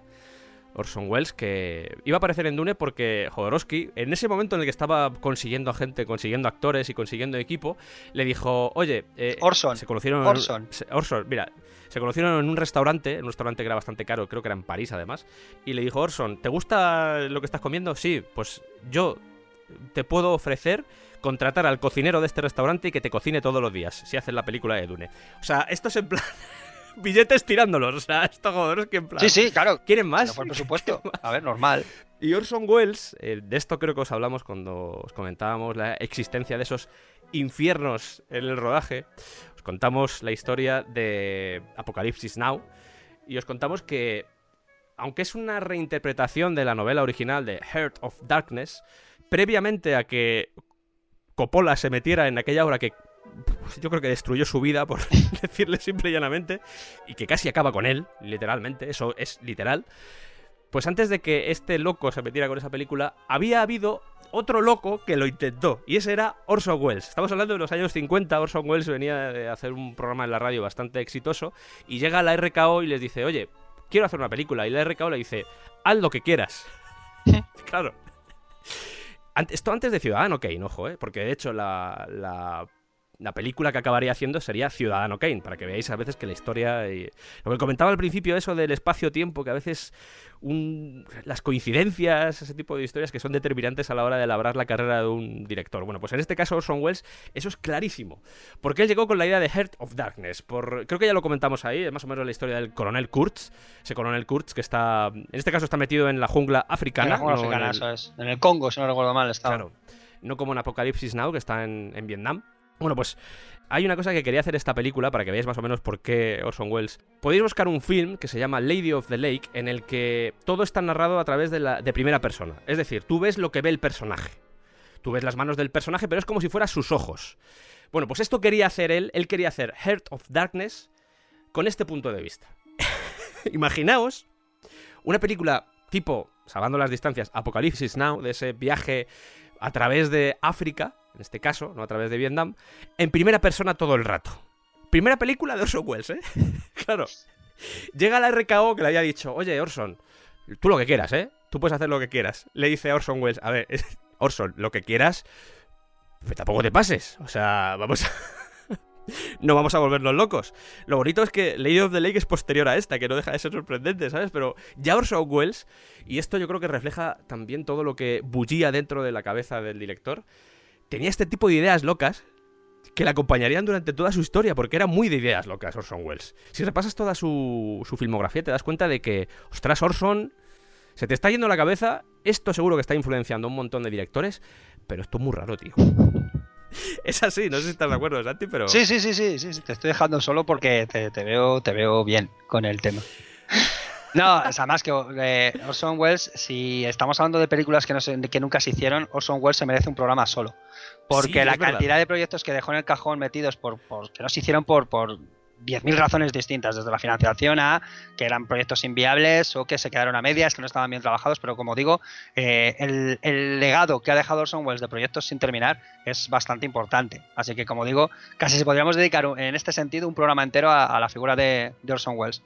Y además ca- ca- a- participó en un disco de Manowar y entonces ya, para mí, es el top.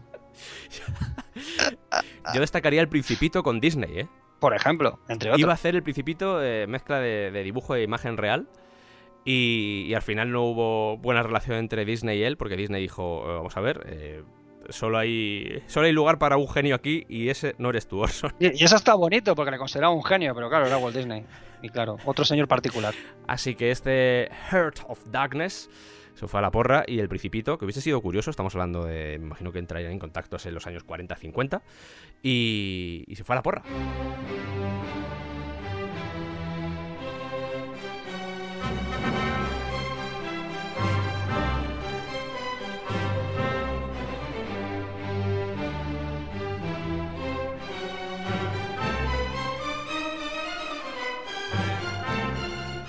De todo el listado que tenemos, si hay una película que siento que no se haya hecho, esa sería Leningrado, los 900 días de Sergio Leone. Sergio Leone, al que, por cierto, llega el momento de autospam que tanto os gusta, le dedicamos un especial a su trilogía del dólar y os contamos cosas de Sergio Leone. No entró esta película, o sea, ni entró esta, ni entró eh, hasta que llegó su hora. Eh, tampoco entra Eras una vez en América. Las dejamos fuera pues, porque era demasiado. Pero podían haber entrado y se podía haber dedicado un programa solo para Sergio Leone. Hubiese muerto, Sí, pero hubieseis disfrutado un montón. Esta película, este Leningrado, los 900 días, era una película que le rondaba a la cabeza, lo acabamos de decir, eh, la película hasta que llegó su hora. Bueno, más o menos por esa época, estamos hablando de finales de los 60. A Sergio Leone le llega este libro, este libro de Harrison Salisbury, que se llama Los 900 días, El asedio de Leningrado, que ya dices tú, hostias, con ese nombre tengo que leerme esta mierda porque tiene que ser muy bestia. Explica bastante bien a nivel histórico lo que sucedió ahí, aunque no hay mucha documentación. La historia de Leningrado, al contrario que la de Stalingrado, que ha pasado más a la historia, entre otras cosas porque supuso la tumba del ejército alemán, en el caso de Leningrado, es una historia eh, terrorífica por todo lo que sucedió fuera de Leningrado y sobre todo por lo que sucedió dentro de Leningrado. Estamos hablando, voy a hacer una especie como de, de así de, De, con- de contexto histórico, ¿no? contexto hi- histórico, sobre todo para entender la película y la potencia que Mm. podía tener esta película. Porque estamos hablando que en 1941, estamos hablando de los inicios de la Segunda Guerra Mundial, los alemanes están ya en Rusia y se encuentran de repente con una ciudad llamada Leningrado, en la que sus habitantes impiden con todo tipo de argucias que los alemanes puedan penetrar y puedan invadir o puedan conquistar la ciudad. Esto que al principio parece una nimiedad, porque dicen, vale, estamos, eh, hemos llegado en junio, 22 de junio, hace calorcicos, está perfectamente, podemos intentar y podemos tomarnos las cosas con calma. Simplemente vamos a cañonearles con los Panzers al otro lado del río, pues vamos a lanzarles cañonazos a ver si así acaban asustándose y dicen, vale, nos rendimos, podéis pasar. No sucede esto. Se van a septiembre de ese año y directamente Hitler dice, no podéis con esa ciudad, pues la vais a asediar. No va a poder entrar ningún alimento dentro. No va a poder entrar ni salir nadie. Así que, a por ello. Y así pasan tres años. Tres años en, los que una ciudad, como Leningrado, se para en el tiempo y la gente al final tiene que... Se habla de canibalismo, se habla de que todos los animales desaparecieron, o sea, de auténticas salvajadas del ser humano al extremo. El ser humano bajo las condiciones más horribles a las que se puede enfrentar, que es directamente tener que pensar si se tiene que comer a su propia familia. Hay un libro de Benito Pérez Galdós que se llama El sitio de Gerona, que cuenta también, en España también nos sucedió algo parecido, eso de asediar ciudades pues se hacía, es decir, si una ciudad no se rinde porque está muy amurallada o básicamente es imposible conquistarla porque no hay forma, pues lo mejor es quitarle todos aquellos accesos que puedan, oye, la comida, si no llega la comida, van a tener un serio problema hasta que no quede nadie y la ciudad sea nuestra.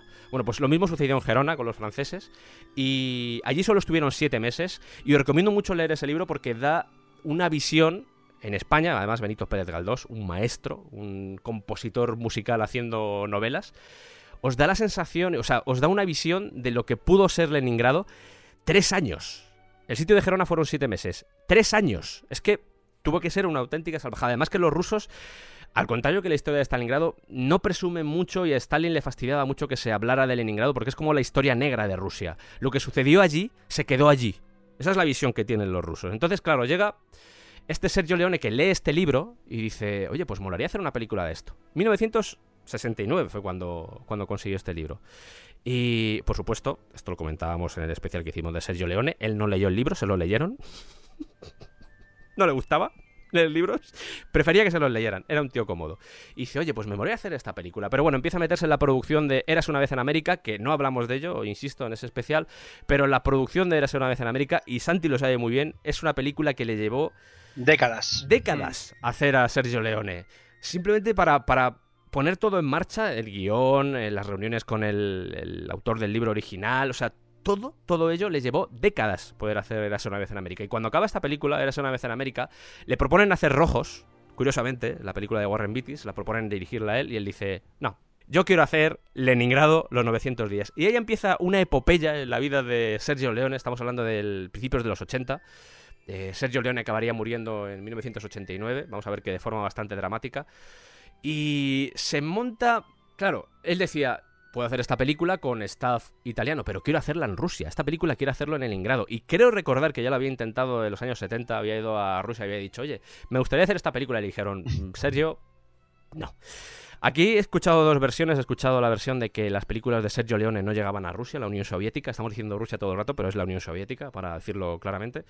Y mm, he escuchado la versión de que no llegaban las películas de Sergio Leone. Y he escuchado la versión de que una película como por ejemplo Hasta que llegó su hora, tuvo bastante éxito en Rusia. No sé cuál querer, sinceramente, pero si alguien puede verificarme el dato, pues lo agradecería. El caso es que se empieza a sumergir en esta producción y habla con Robert De Niro y le dice, oye Robert, ¿te gustaría hacerlo? Y Robert De Niro tenía muy buena relación con Sergio Leone.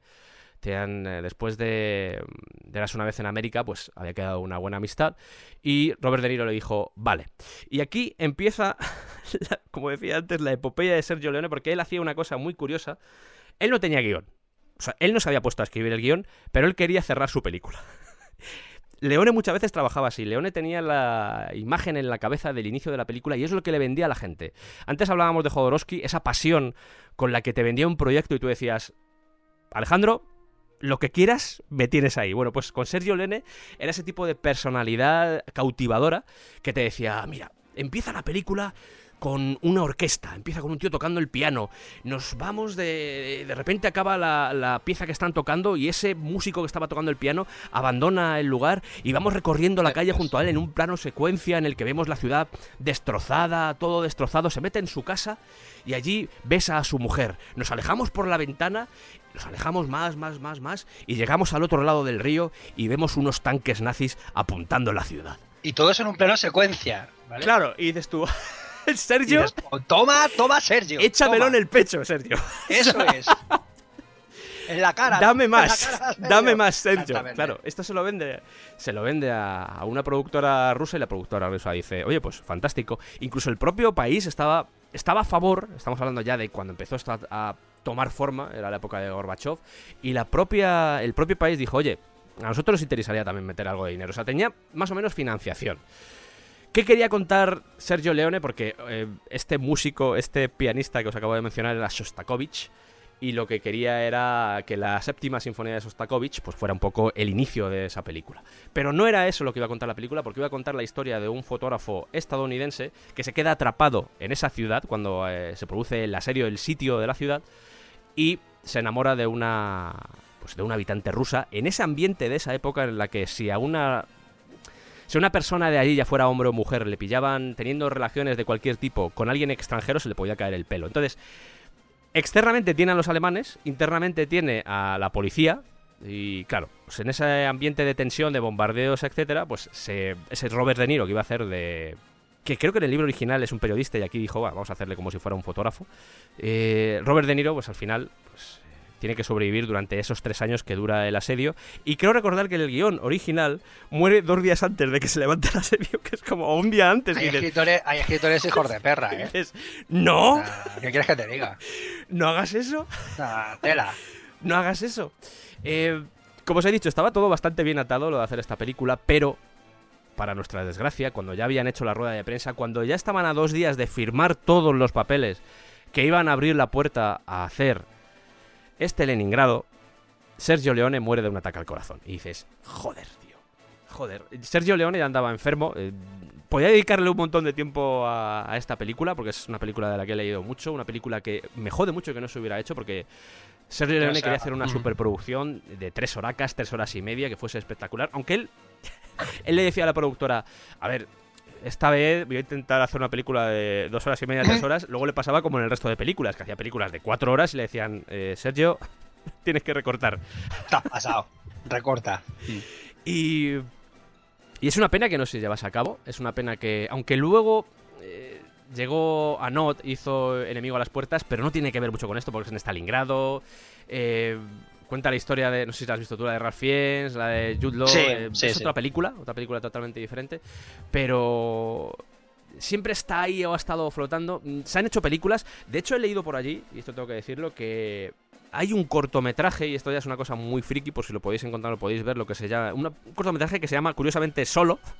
Como la película que se estrenó hace poco de la Guerra de las Galaxias. De- De Konstantin Lapusansky. Que aquí, es- aquí vuelvo otra vez al cineclub. ¡Salid del cineclub, que sois muy pesados! Bueno, pues en ese cortometraje, que es un cortometraje, se hace referencia a esos 900 días. Eh, es un violinista que toca durante esos 900 días de asedio. Con esto quiero decir que iba a ser la primera película, larga, un largometraje, que se iba a dedicar a esta historia tan negra de la Unión Soviética. Y es una pena porque estoy seguro ya tenía planeadas las pues todas las batallas, la ciudad, o sea, tenía todo planeado, estaba todo en la cabeza de Sergio Leone. No se sabe si había guion, y esto es muy gracioso porque eh, le preguntaran, sí, creo que sin ir más lejos a Not, que iba a estar involucrado en la producción de la película, le preguntó a, a Sergio Leone, oye, ¿puedo leer el guion? Y Leone le dijo, ojo, tengo un maletín lleno de libros sobre Leningrado, ¿sabes? Que era como Sergio. Pero hay guion. Volvemos lo de siempre a ese tipo de- No voy a decir vendehumos, porque al final era gente con mucho talento, pero de gente que sabe venderse muy bien. Y a veces para ser... Vamos a ver, por ejemplo, después el caso de, de Verhoeven. Vamos a hablar al final de una película que, en la que estuvo involucrado Verhoeven. Y este punto, luego lo volveré a recordar, pero este punto precisamente en el que destacó Sergio Leone Jodorowsky fue el que le falló a, a. Pero en serio, no sé si tú conocías, me imagino que conocías la existencia de esta película, porque es una de esas películas memorables que, que es una pena que no, insisto, que no haya salido, ¿eh? Santi, desp- Santi, despierta. Sí, sí, sí, sí, sí, hola, hola, hola. Sí, sí. Es que estabas ahí tan metido en tu rollo que digo, "Pues, sigue, sigue. Es que cuando hablas de leones, Sí, sí. no, no, los- no te estoy viendo, pero te brillan los ojitos. Entonces yo me aparto elegantemente y ahí te dejo, tronco. Es mi solo de guitarra, ¿no? Totalmente. O sea, yo soy ahora mismo el cantante de Dream Theater y me he ido por una caña.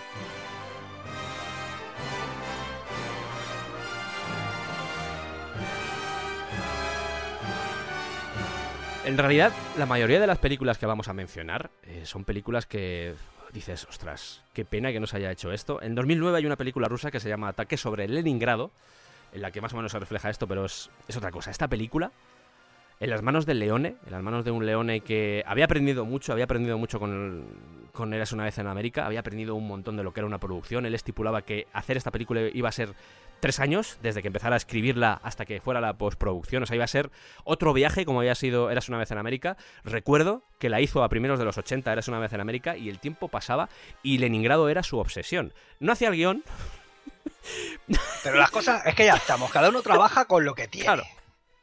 No, y es lo que dices tú, ¿no? Que es que ya estamos, que eh, al final hay directores y, autores en general que escriben un guion no para sí mismos, sino porque necesitan que el resto del equipo sepan lo que quieren contar. sí, Pero León es esa clase de persona que tenía la película en la cabeza. Sí. Es decir, que escribir un guion era lo de menos. sí, de. Es algo que podía hacer en cualquier momento porque la película ya estaba hecha, en su cabeza ya se había rodado, plano por plano. Entonces, a eso me refiero que al final el guion es casi testimonial, simplemente para hacer partícipe al resto de tu equipo de lo que quieres hacer. Mm.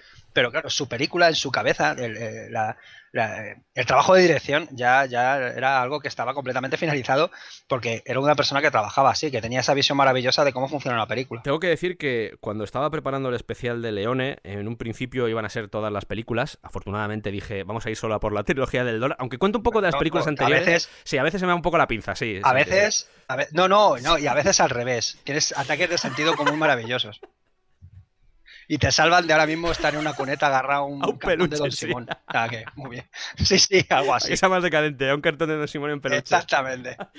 Gracias a que de vez en cuando dices, coño, ¿qué coño estoy haciendo? La idea original de ese programa era elegir a diferentes colaboradores que amaran Sergio Leone y hablar sobre películas. Recuerdo Eh, que iba a hablar de Eras una vez en América, precisamente. A eso iba, porque tenemos un programa pendiente ahí, incluso de hasta que llegó su hora, de Once Upon a Time in the West, que es como se llama originalmente, y la otra se llama Once Upon a Time in America, hay una referencia ahí curiosa entre ambas. Autorreferencial el Y, tío, ¿eh? Sí, sí. y no descarto algún día hablar de esas películas porque tienen una historia detrás maravillosa, como la trilogía del dólar. Total, como, como tenemos pocos proyectos, pues uno más. Apuntado ahí, en la libreta de proyectos. Antes os hablábamos de directores psicópatas. Siempre os hablamos de directores psicópatas en, diferen- en diferente, en diferente grado. Parece bien la corrección. Os hablábamos de Stanley Kubrick, pero también estaba por ahí Herzog, nuestro querido amigo Herzog. Madre mía, Werner Herzog. Ya hemos hablado otras Sí. veces de él. En el infierno de, de- en el famoso infierno de los 35 milímetros eh, hablamos de Fitzcarraldo, una de sus locuras Sí. más gordas. Entre la cantidad enorme de locuras y salvajadas que hizo en su vida, esta puede que sea muy top.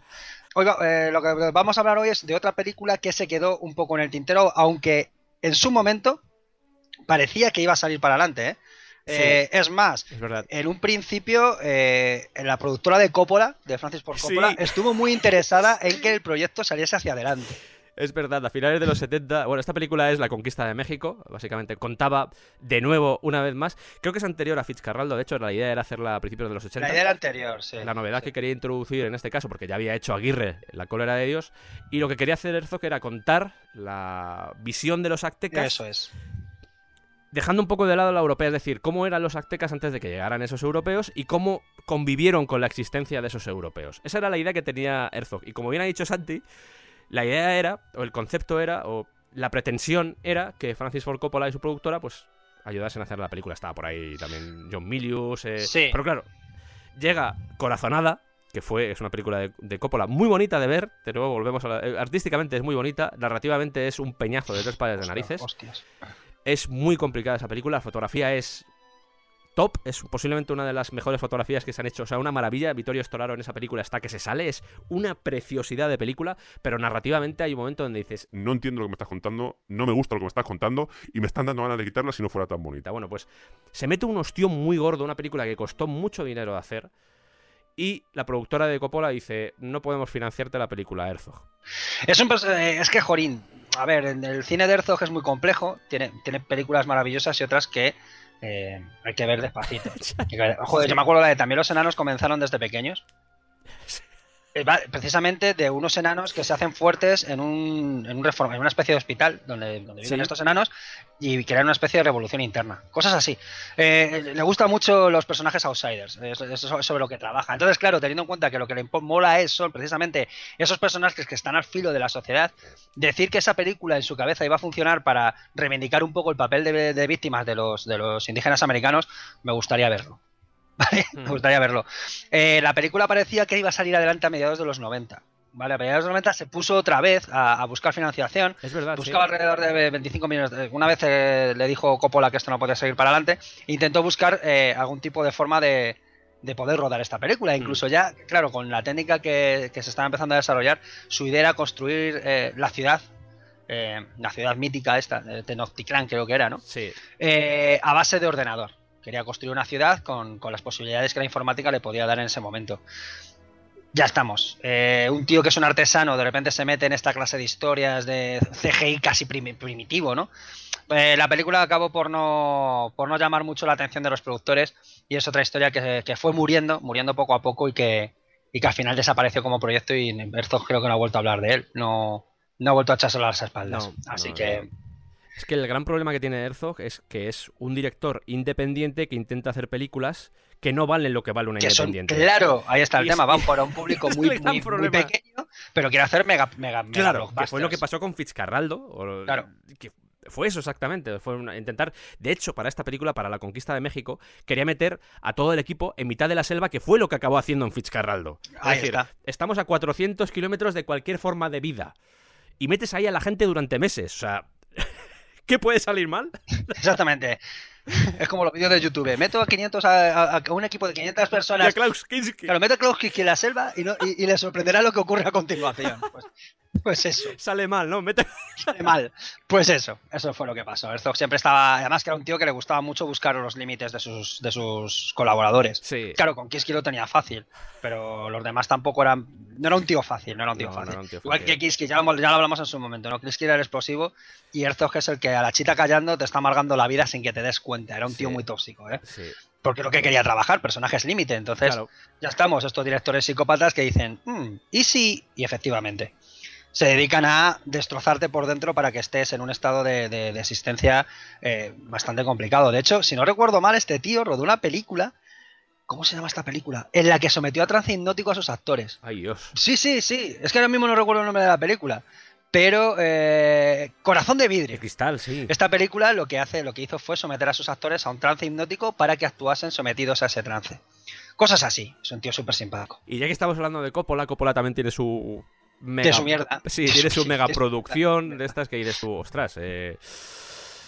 Po- Coppola que eh, creativamente, eh, para nuestra desgracia, se ha quedado un poco en el olvido porque yo creo que desde... Desde Drácula práctica- prácticamente no ha vuelto a hacer una gran película. Desde, creo. Y es un sí, está por ahí Tetro, está por ahí Jack, creo que también. Ostras, y- ostras, Tetro. Sí, sí, o Jack. Madre eran mía. Cosas que hacía por- Son películas que hacía para pagarse esta, precisamente la de Jack, la hizo para poder pagarse esta, esta película llamada Megalópolis, que ya con ese nombre dices, hostia, eh, sí, ya, ya sé por dónde vas a Te ir. veo venir. Te Y lo que iba a venir. decir es eso, que es una pena porque es uno de esos creadores que hemos perdido. Yo lo doy ya por perdido porque el tío vive muy bien. Es un tío que no os penséis que al no hacer películas está muriendo del asco. Es un tío que tiene montada No, no, y aparte es un, y es un Una- grandísimo productor. Sí, sí, sí. son. Pero la pena es como director, tío, que visualmente era. Joder, es. Me niego a decir era, es muy bueno. Lo que pasa que es que a veces no ha elegido bien las historias que quiere contar. Mm, Eso es. Y tiene una empresa montada de vinos bastante tocha, tiene unos viñedos a tope, complejos hoteleros, quiero decir que es un tío que maneja. Pero bueno, le hemos perdido un poco para la historia de cine. Yo no me rindo a que algún día diga, vamos a hacer una película en condiciones, pero es una pena, es una pena, más que nada porque yo creo que ya ha perdido la confianza de todo el mundo y él ya se aburre a sí mismo en el sentido de decir, tengo que buscar producción para hacer una película y no me apetece. Que al final es un poco lo que, lo que le acabaría pasando en esta. Estamos hablando de un guion de 212 páginas. Ya empezamos mal. o sea, Es que claro, para que la gente se haga una idea, cada página de guion, eh, digamos que tiene que ser el equivalente real de rodaje a un minuto, por decirlo de alguna manera. ¿Vale? 210 páginas de guion son muchos minutos. Ya dices, Muchos. bueno, se tiró 20 años escribiendo este guion. Antes hablábamos del Napoleón de Kubrick. Bueno, pues Francis Ford Coppola tuvo su propio Napoleón, que era este Megalópolis. 20 años escribiendo este guion, 212 páginas, como os digo. Y por contaros un poco de qué va, estamos en un ambiente futurista, Nueva York. El protagonista se llama Serge Catalan, que es como Sergio Catalán, no estoy de coña, esto es así. Que es un arquitecto que vive en Nueva York y quiere convertir a Nueva York en una megalópolis. Es una especie como de centro financiero simbólico mundial muy bestia. Y tiene que combatir contra la idea que tiene de la ciudad el alcalde de la propia ciudad que tiene una visión un poco más antigua de no cambiar las cosas, etcétera. Aquí se mete un rollo de crimen organizado, de política, de un poco pues, España la actualidad, pues algo así. Mm, Muchos personajes por en medio, eh, escándalos sexuales, eh, mucha gente, mucha gente, 212 páginas de mucha intensidad. Eh, se supone que Francis Ford Coppola quería a Nicolas Cage, quería, me imagino también por la vinculación familiar, a Russell Crowe, a Robert De Niro, a Warren Beatty, a Paul Newman, a Kevin Spacey. ¿Quieres alguien más, Francis? Mete más. Alfredo Holanda. Mete más. También quiero a Alfredo Holanda. Eh, Cuando ya tenían esta película que se iba a hacer, se iba a empezar, de hecho se empezó a hacer, ya estaban hechos los diseños de las diferentes zonas, de la película aparecían, pues eh, ya os digo, esa ciudad. De hecho creo que se hizo un, si no un documental, si salió en un libro, no sé si esta la mujer de Francis Ford Coppola escribió un libro y cuenta un poco lo que era esta producción. Incluso creo que hay pruebas de rodaje y se ve la maqueta de la ciudad, etcétera. Pero estamos hablando del año 2001 y en el 2001 sucede algo en septiembre que lo cambia todo, que es el 11 de septiembre en Nueva York. Y las productoras le dicen a Francis Ford Coppola, lo sentimos, pero eh, hacer una película ahora sobre Nueva York eh, no lo vemos viable. No lo vemos viable porque la gente está muy sensible con este tema y ahora hablar sobre Nueva York pues puede ser problemático. Si a eso le mezclamos que, como os decía antes, Francis Ford Coppola dice, "Pf, pues tengo que buscar la financiación, no me apetece otra vez a volver a pasar lo mismo que pasé con Apocalipsis Now, la sombra de Apocalipsis Now flotando sobre la cabeza de, de Coppola en plan, ¡Ah! Hazte la película si tienes narices. yo creo que ahí Coppola dijo, vale, pues tengo que recular y me voy a dedicar a otras cosas. Y esta mega producción que iba a ser Megalopolis queda aparcada.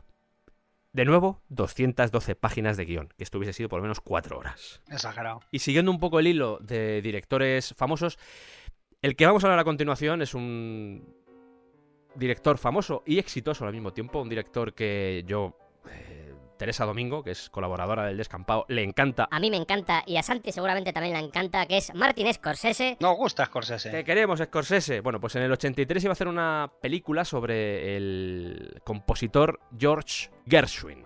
Vais a ver que vamos a cambiar un poco el ritmo en algunas películas porque tampoco queremos enrollarnos con todas, pero mm, simplemente para que lo tengáis claro que algunas sí merecen más atención y otras pues un poquito menos. Bueno, este proyecto que estaba detrás de él el guionista de Taxi Driver, ahí es nada, y luego hizo algunos arreglos el guionista de Atlantic City, pues eh, iba un poco sobre la vida de Gershwin. La idea era que Gershwin fuera el que contara su vida a una especie como de psicoanalista en una butaca hablando con ella y eh, pues eh, le contara un poco sus experiencias desde que era niño, etcétera. Esa era la idea. Pero claro, sacar este tipo de películas ya hoy costaría, en los años 80, un biopic sobre un compositor fue como no tiene mucho sentido. Y la productora le dijo, eh, no te vamos a dar dinero para esto, Martin, no tiene mucho sentido. Pero mira, tenemos por aquí un proyecto, un proyecto dedicado a la vida de Dean Martin. ¿Conoces a Dean Martin, Martin? sí, conozco a Dean Martin. Pues mira, eh, vamos a hacer un biopic de, de Dean Martin. Dean Martin, ¿quién puede hacer de Dean Martin? ¿Quién puede hacer de Dean Martin? Pues no sé, déjame pensar, déjame pensar. Tom Hanks. Iba a decir, Nicolas, Nicolas Cage, puede hacer lo que quiera. No, Tom Hanks. Podemos hacer que Tom Hanks sea. Esto es real, ¿eh? Dean Martin. Eh, al autor del libro de la biografía de. de. de Dean Martin, que era Pileggi. Pileggi es el autor también de uno de los nuestros, de la obra que luego eh, hizo la película Martin Scorsese, precisamente. Scorsese, es. Pues de Pileggi iba a hacer John Travolta. Y de Sinatra, ¿quién iba a hacer de Sinatra? Jim Carrey. de verdad, muy que hay veces, hay veces que no Muy sé loco. en qué, en qué está pensando la gente. Pero bueno, va, vale todo. Venga. Por supuesto, al final el proyecto quedó cancelado. Aunque es una de las cosas. ¿Ah, sí? Sí. Oh, El sorpresa. de Dean Martin quedó cancelado, pero eh, me hace gracia porque Silencio, por ejemplo, la película que hizo hace Sí, dos un años. par de años. Mm. Sí, yo creo que hace dos años. Qué bonita es esa película. Sí. Es una película que llevaba en la mente de Martin Scorsese desde los 80.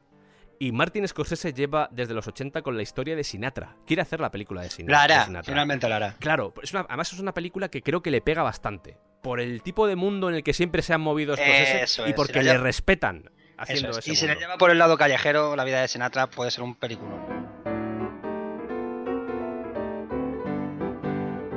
Y vamos a acabar esta ronda de mm, directores clásicos. Eh, yo la verdad es que todo lo que haga Scorsese me lo voy a ver. Y ojalá viva mucho tiempo, porque ojalá viva la edad mínimo que tiene Clint Eastwood. Solo pido No, eso. y además, lo bueno No de pido más. Scorsese es que es un tío que ha sabido evolucionar muy bien, se ha ido adaptando a, a- a lo que pide eh, el cine del siglo XXI sin jamás renunciar a sí mismo. Y Sí. eso es eh, muy difícil y si sale bien encima es muy encomiable. Y a mí, ya digo, el cine de Scorsese, poquitas, eh, poquitas decepciones me ha llevado con él. Vamos a acabar esta sección de directores clásicos con Hitchcock. Yo creo que es un buen, un buen final. Y vamos a hablar de Frenzy, Frenesí, que diréis, pero si Frenesí la hizo. Sí, No, sí. no, no- no nos adelantemos. la O también conocida Caleidoscopio. Por hacer un poco de contexto, tenemos a Hitchcock, que las dos últimas películas que había hecho en esa época, estamos hablando de los años 60, finales de los años 60, eran Marnie la ladrona y Cortina rasgada, y le habían caído por todos los lados. Forma parte de esa etapa estadounidense de Hitchcock, y eh, había entrado con buen pie en Estados Unidos, pero poco a poco, pues la crítica, el público le estaba diciendo, "Mm, te estás quedando un poco atrás, igual Alfred. Así que Alfred dice, ok, que me estoy quedando atrás, pues os vais a cagar. Esta película, que en realidad luego la, la película que salió en los años 70, que acabaría siendo su última película, que es Frenesí, bebe bastante de la historia de esta, pero nos cuenta la historia de un asesino en serie que es militar, que es culturista y que mata a mujeres cerca de sitios donde hay agua, de ríos, etc. Esa es la historia que quería hacer Hitchcock, pero con una crudeza más bestia de lo que normalmente hacía. El tío se paseó por el guionista de Vértigo, intentó hablar con varios guionistas, al final hizo una historia que era bastante Turbia. cruda. turbia. Sí. De hecho, se la mandó a Truffaut y Truffaut dijo, porque sé que eres tú, pero esto es un poco bestia. Hay pruebas de cámara de esta película, hay pruebas de, de rodaje, en el que se ve a los actores en momentos... Hay desnudos, cosa que Hitchcock hasta ese momento, creo que el único desnudo más o menos que haría sería precisamente en Frenesí, en el 72. Pero en esta película, en las pruebas de rodaje, las pruebas de cámara, de actores, etcétera, ya se ve alguna teta, que era algo raro, y... Y tiene así como un toque, no sé cómo sería la película final, pero tiene así como un toque un poco... Pues fíjate, por establecer una analogía, eh, a Hitchcock le, mola- le molaba mucho la Nouvelle Vague. De hecho, tenía una relación muy estrecha con Truffaut. Truffaut tiene un libro, de hecho, de conversaciones Maravilloso, con... maravilloso. Que tiene libro. otro, hay otro libro también, no es de Truffaut, pero hay otro libro también al respecto de conversaciones con Billy Wilder. Los dos libros son muy recomendables y tenéis que leerlos. El de Billy Wilder lo hizo eh, Cameron Crowe. Cameron Crowe, el, director, el, el director de Casi Famosos. Ambos libros son muy recomendables. Y en el de. En el de Hitchcock con Truffaut se ve la, el cariño que se tenían mutuo y el respeto que se tenían como creadores. Mm, Bestial, ¿eh? Es, es genial, Sí, es genial. Y Hitchcock, porque muchas veces dice, le empieza a preguntar Truffaut sobre una de las películas y el otro le dice, no, pero si tú aquí también. Mira, eh, además de ese, hay otro libro de Sidney Lumet también, del director Sidney Lumet. Así se hacen las películas. Sí, que es también muy recomendable, que Oh. también va en ese plan y te cuenta un montón de historias. Ese, ese libro, si queréis saber cómo funciona eso, el rodaje de una película, es que es indispensable. Es un libro súper sencillito. eh, no está hecho para nivel técnico, no está hecho para grandes. Eh, no está hecho para los especialistas del cine, sino para que el público en general comprendamos lo difícil que es estar en la posición de un director. Es genial ese libro. Y con ejemplos y con todo, o sea que es, un libro también. Es que me iba acordando de libros buenos que he leído sobre cine y esos son de cine para, pues, para gente. Y sobre Hitchcock, Sí. hace un par de años también escribió un libro Guillermo del Toro, que evidentemente le tiene Sí. los altares. Además que es la visión personal de Guillermo del Toro, que también es muy interesante.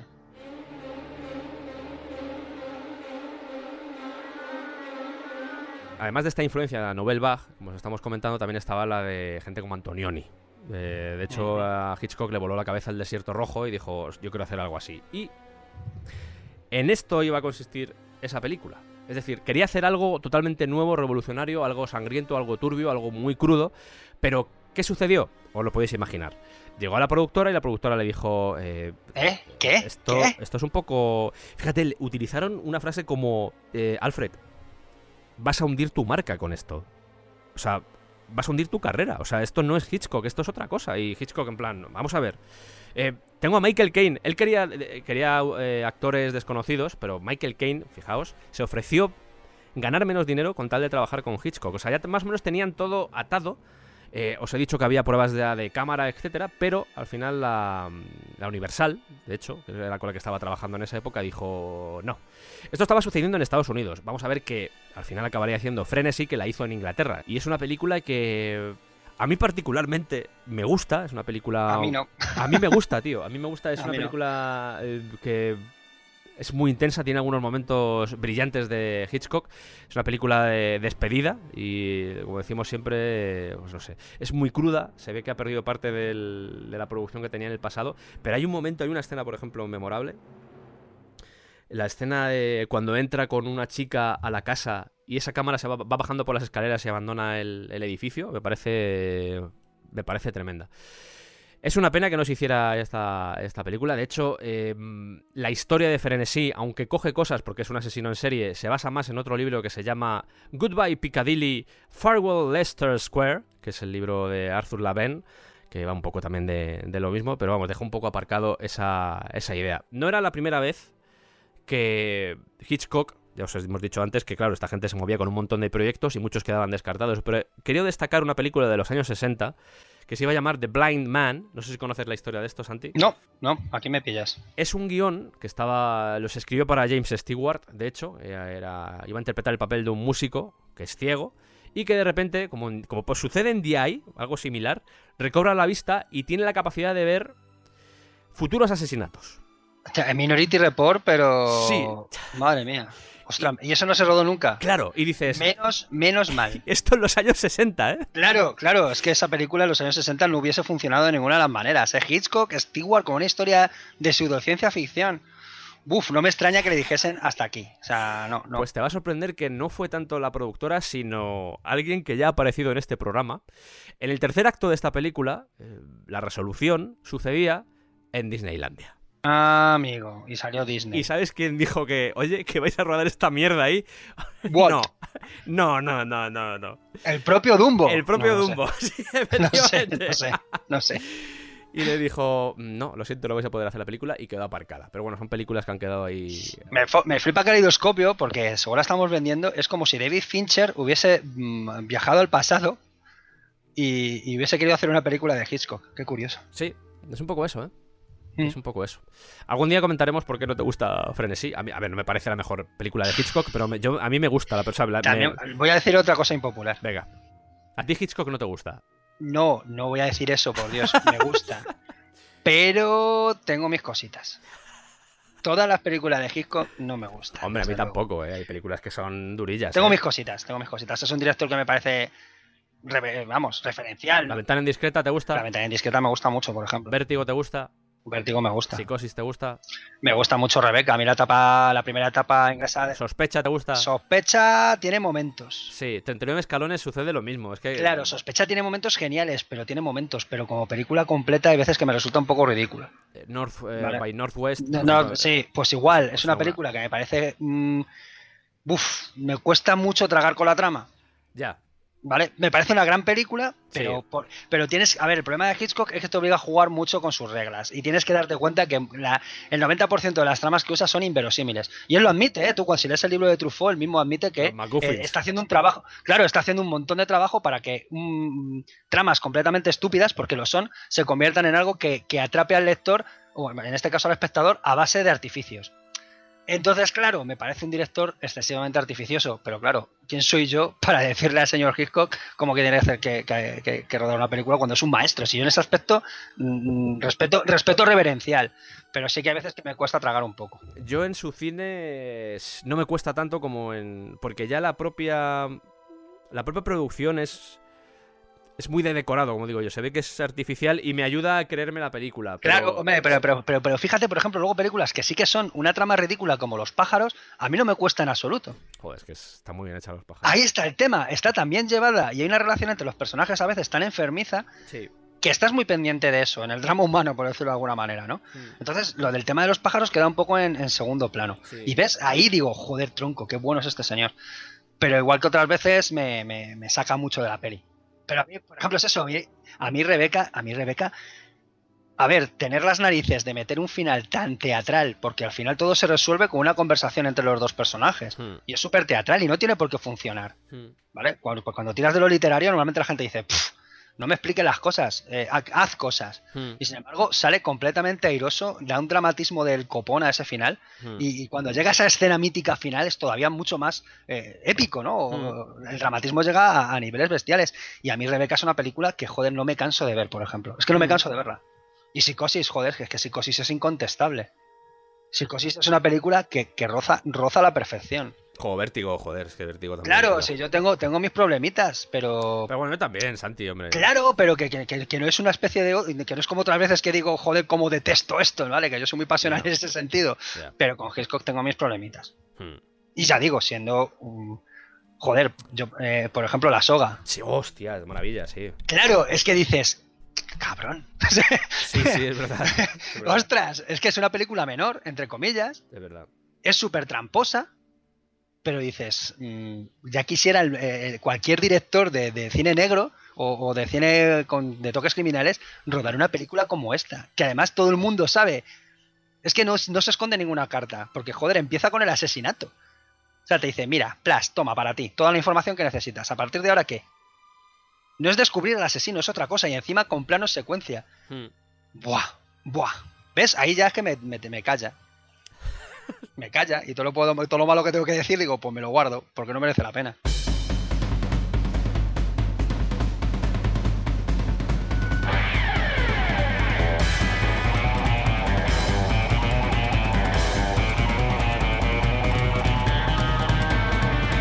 Ojo, que va a hablar el Sergio del presente. Un segundo, un segundo. Para la música, para la música. No, no, no hace falta, no hace falta que la pares, no hace falta. Sí, soy el Sergio del presente, el presente que está editando este maravilloso programa que estáis escuchando. Eh, esta parte ha llegado hasta aquí. Originalmente nos tiramos como unas cuatro horas y media grabando. Hubo ahí un disfrute mutuo por parte de Santi y mío bastante importante. Y al final pues han quedado dos programas porque tampoco es cuestión de meteros tres horas y media de programa. No es una cosa que nos guste en el descampado, así que lo separamos y así disfrutáis de otras temáticas en el segundo capítulo. ¿De qué vamos a hablar en el segundo capítulo? Pues vamos a hablar de películas de terror, vamos a hablar de películas relacionadas con el mundo del cómic, de auténticas locuras que se iban a hacer y afortunadamente no se hicieron, de secuelas. De eso vamos a hablar en la segunda parte, o sea que si os ha gustado esta primera parte en la que nos hemos centrado más en directores clásicos, pues con la segunda seguramente también disfrutéis. Por supuesto, ahora que ya he comentado esto, ahora que ya sabéis lo que viene a continuación, lo que viene en ese siguiente programa que saldrá en unos días, seguramente, os dejo con las tomas falsas de este programa.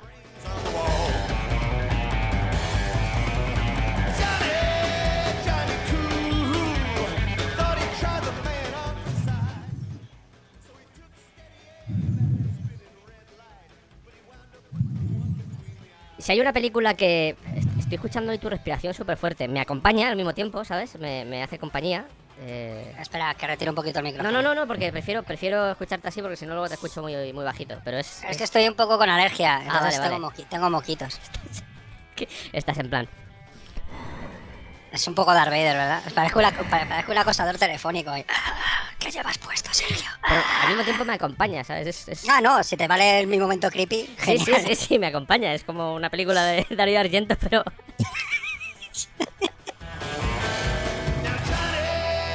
Johnny Cool headed for the A tomar por culo Son Wells. Está enterrado, parte, en la casa de Antonio Ordóñez, el torero. parte de Orson O sea, un trozo de Orson Welles está ahí. Parte de las cenizas, tío. Sería muy tope gore, ¿no? El pie, Yo me quedé con las piernas de Orson Welles. el pie de Orson Welles está, lo tengo encima de la cenefa, ¿sabes? Pues no, tío, está en un pozo. Se lanzaron las cenizas en el pozo de una de, una de las parcelas de uno de los cortijos de, de Antonio Ordóñez.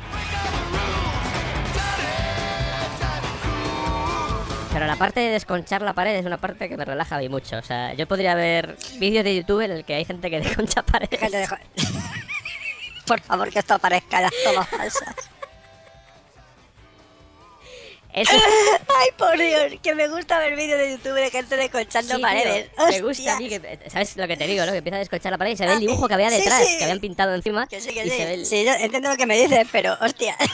Eso y vídeos de quiroprácticos, macho. Me estoy aficionando a los vídeos de quiroprácticos. Ay, De gente que coloca Eh, huesos. que hace- Me gusta eso también. eh, ¿necesitas un abrazo? Sí, puede ser. Por, Puede ser. por- no sé, te pregunto, porque... A través del cine y serlo. Repíteme, más, repíteme, eh, repíteme lo de la sublimación, que te he perdido ahí. Que lo que pretendía era una especie de sublimación de la realidad. Ot- otra vez corta sublimación, no me lo puedo creer, dale otra vez. Acción, 1, 2, 1, 2, me vas a joder. Era una especie de sublimación. No me lo Oh, puedo oh, creer, ¿en serio? est- Está pasando algo raro. Da- dale otra vez, dale otra vez, que creo que ya se ha arreglado. Vale, venga, tiro. Ya no sé lo que estaba diciendo. Lo que pretendía era una sublimación. pretendía una sublimación. Madre mía, vamos a aprender de sublimaciones. como Hostia, eh.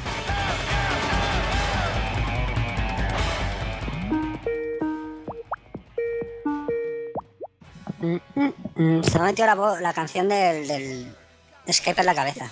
Ah, ah, ah, Ahora mismo me, me odio, me odio un poco. Quiero un remix. Bestia. Stalingrado. Ado, ado. Esto va a dar para dos programas, Santi. Vamos a ver, campeón. Eh, ¿Cómo te lo explico? ¿Te digo la versión rápida o la corta?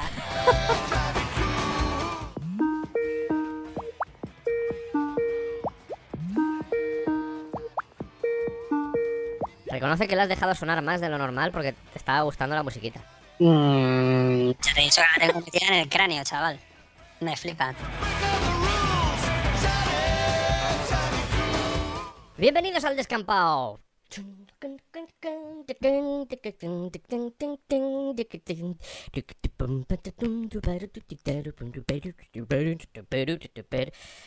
Ya sabes. Esto ha superado al anterior. Este es el mejor tema de la introducción del descampado. Hostia, espérate, que no, que no, no he dado yo a grabar. ¿Puedes decir otra vez lo del descampado? Sí, bien- Se me ha olvidado. bien- Espera, una, dos y tres, grabando. o sea, que no te haces todos los programas, pues porque viene gente hago todos los programas porque tú no me dejas, tío, ya lo sabes. Porque queda mal, queda mal.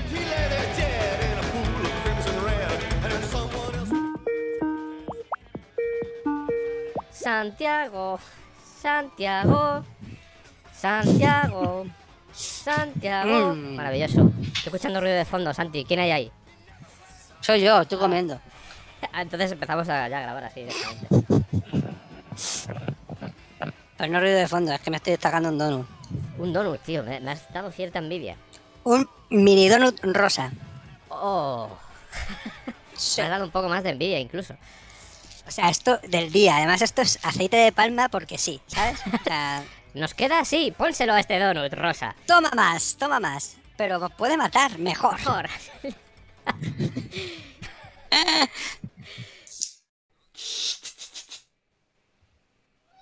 Ya. ¡Miau! Ya, es que él sabe, él ¡Ha sabe. dicho ¿sabes? miau! Cuando le echo la bronca, se queja en plan, ¿eh? ¿Por qué?